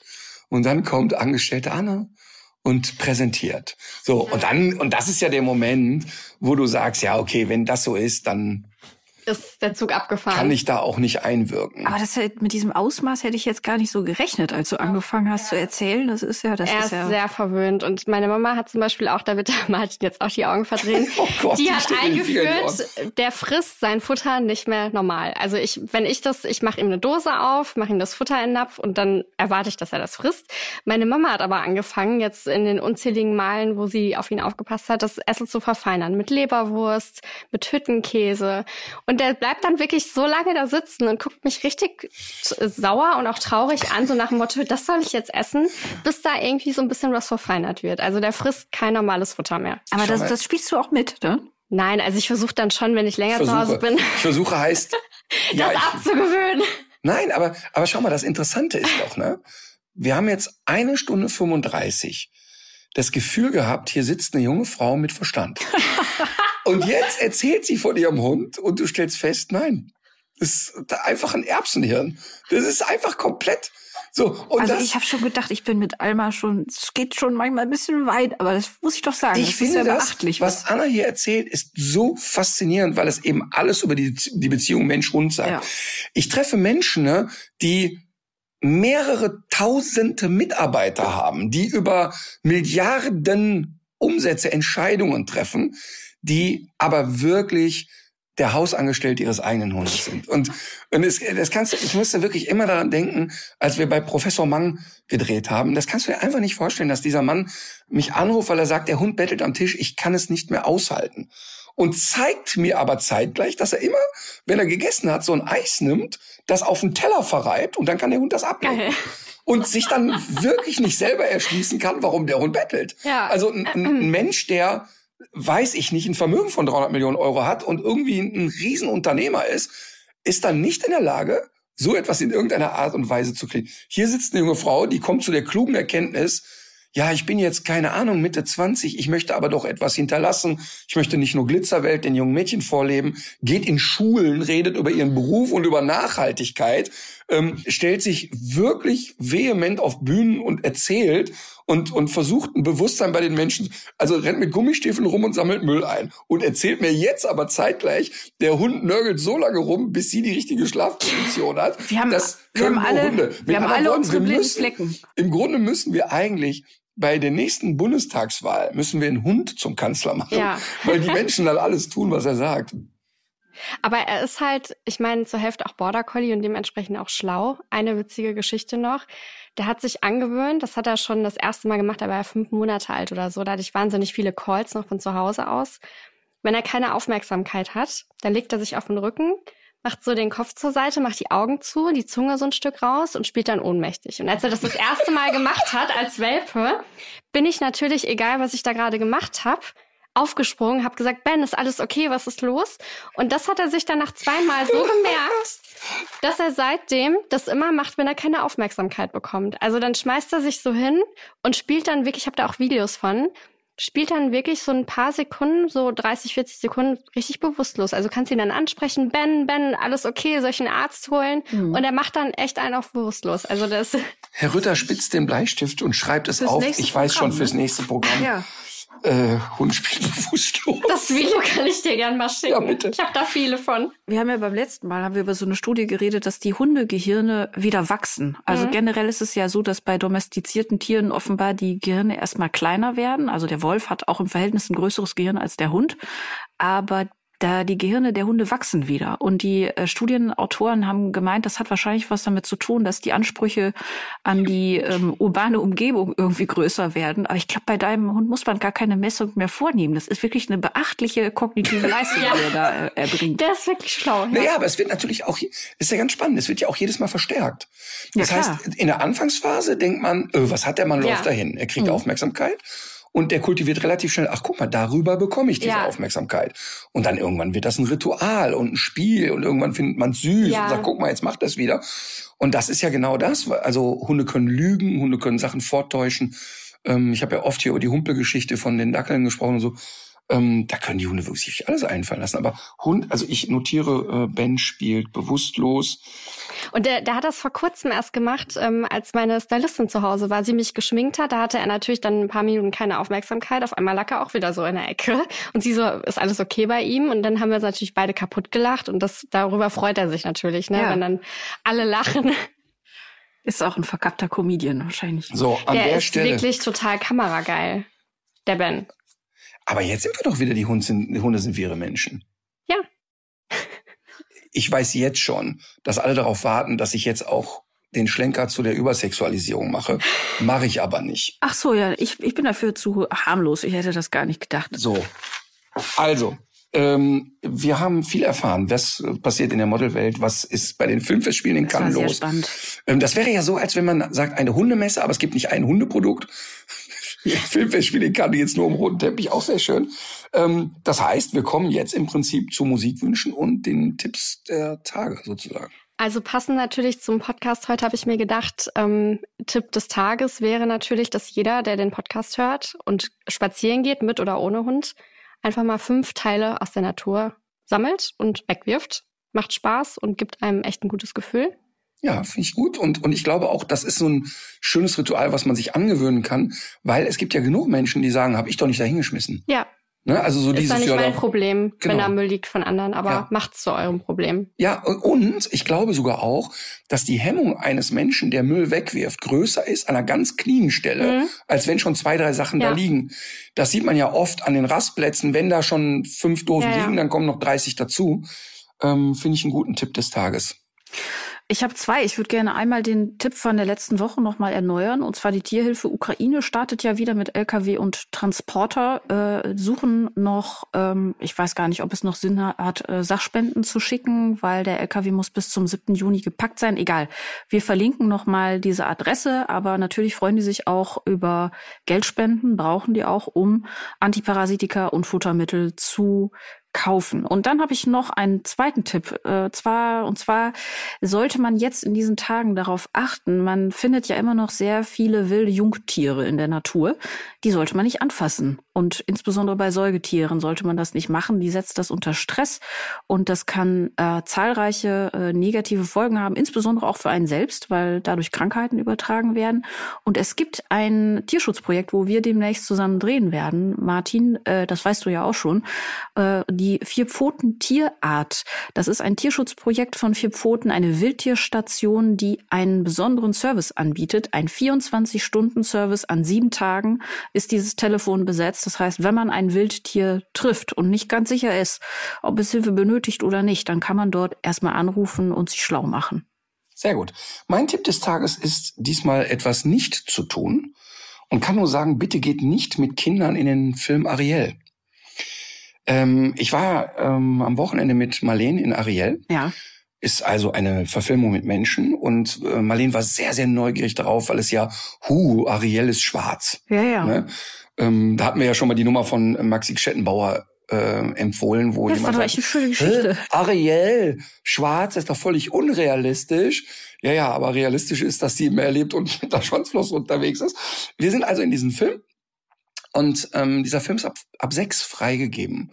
Und wenn ich jetzt zum Beispiel eine Praxis hätte für Kinder- und Jugendpsychiatrie, würde ich vor Ariel mit Visitenkarten stehen und den Eltern diese Visitenkarten in die Hand drücken, weil ich persönlich glaube, dass unter zwölf jedes Kind danach komplett traumatisiert aus dem Film geht, weil das Ende derart heftig Horror ist Horror. und so bedrohlich ist, dass ich also ernsthaft glaube, dass ein sechsjähriges Kind schweren und massiven Schaden nimmt, wenn es in diesem Film sitzt. Mhm. Ähm, das, das kann man wirklich nicht bringen. Ich denke, dass ja auch bei allen haben wir über Harry Potter haben wir gesprochen. Ja. Das ist völlig absurd. Harry Potter ab Folge zwei, drei sind das Horrorfilme, in die eben Zwölfjährige nicht gehören. Aber Ariel ist ab sechs freigegeben. Und ich würde mich unglaublich gerne mal mit jemandem unterhalten von der freiwilligen Selbstkontrolle. Ja. Ähm, also sollte das jemand hier hören, der jemanden kennt, der bei FSK arbeitet, mit dem mal reden, weil das Absurde ist, sobald irgendein Nippel zu sehen Ja. ist, ist ein Film ab 16 ähm, und oder weiß ich nicht ab, ab wie viel. Mhm. Ähm, aber da sind schlimmste Gewalt und Bedrohungsszenen zu sehen. Also bitte geht nicht mit kleinen Kindern in Ariel. Ist Okay. wirklich wirklich hart.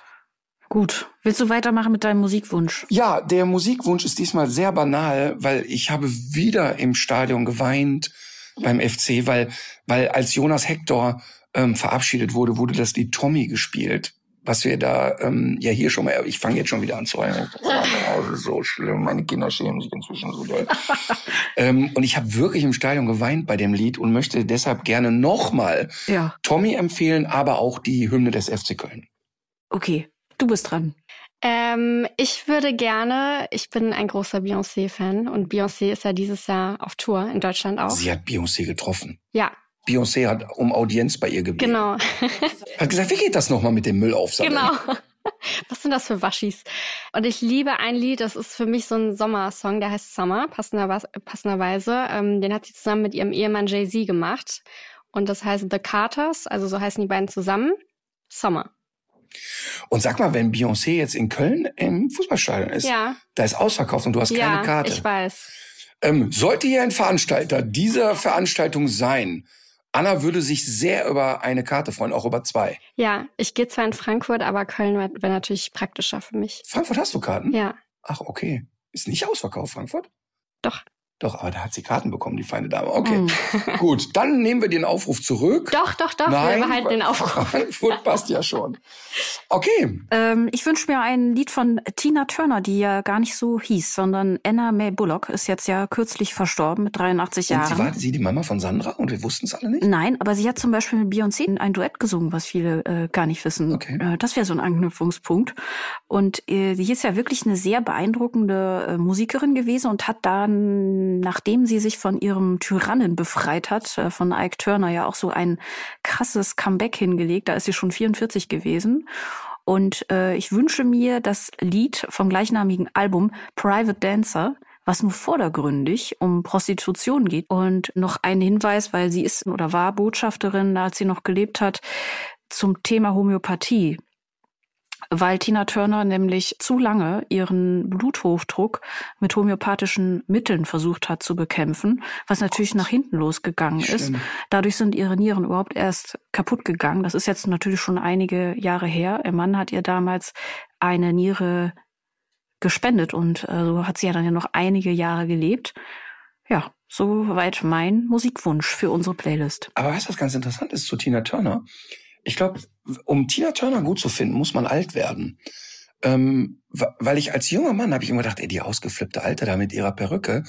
Ähm, kann Was ist eine Perücke? Jemand, die, ja, weiß ich nicht, ob da eine Perücke ist, aber für mich sah da als Kind halt aus wie eine Perücke.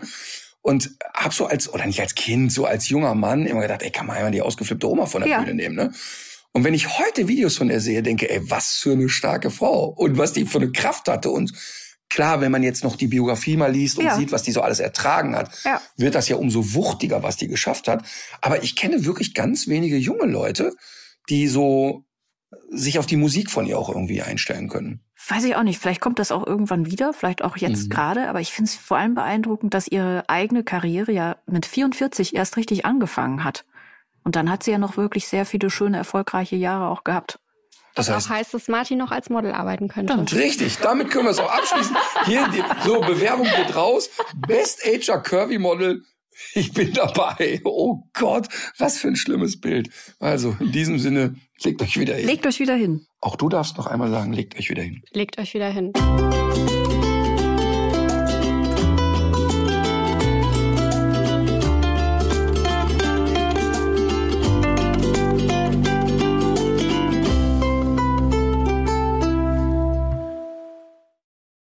Dieser Podcast ist eine Produktion der Audio Alliance.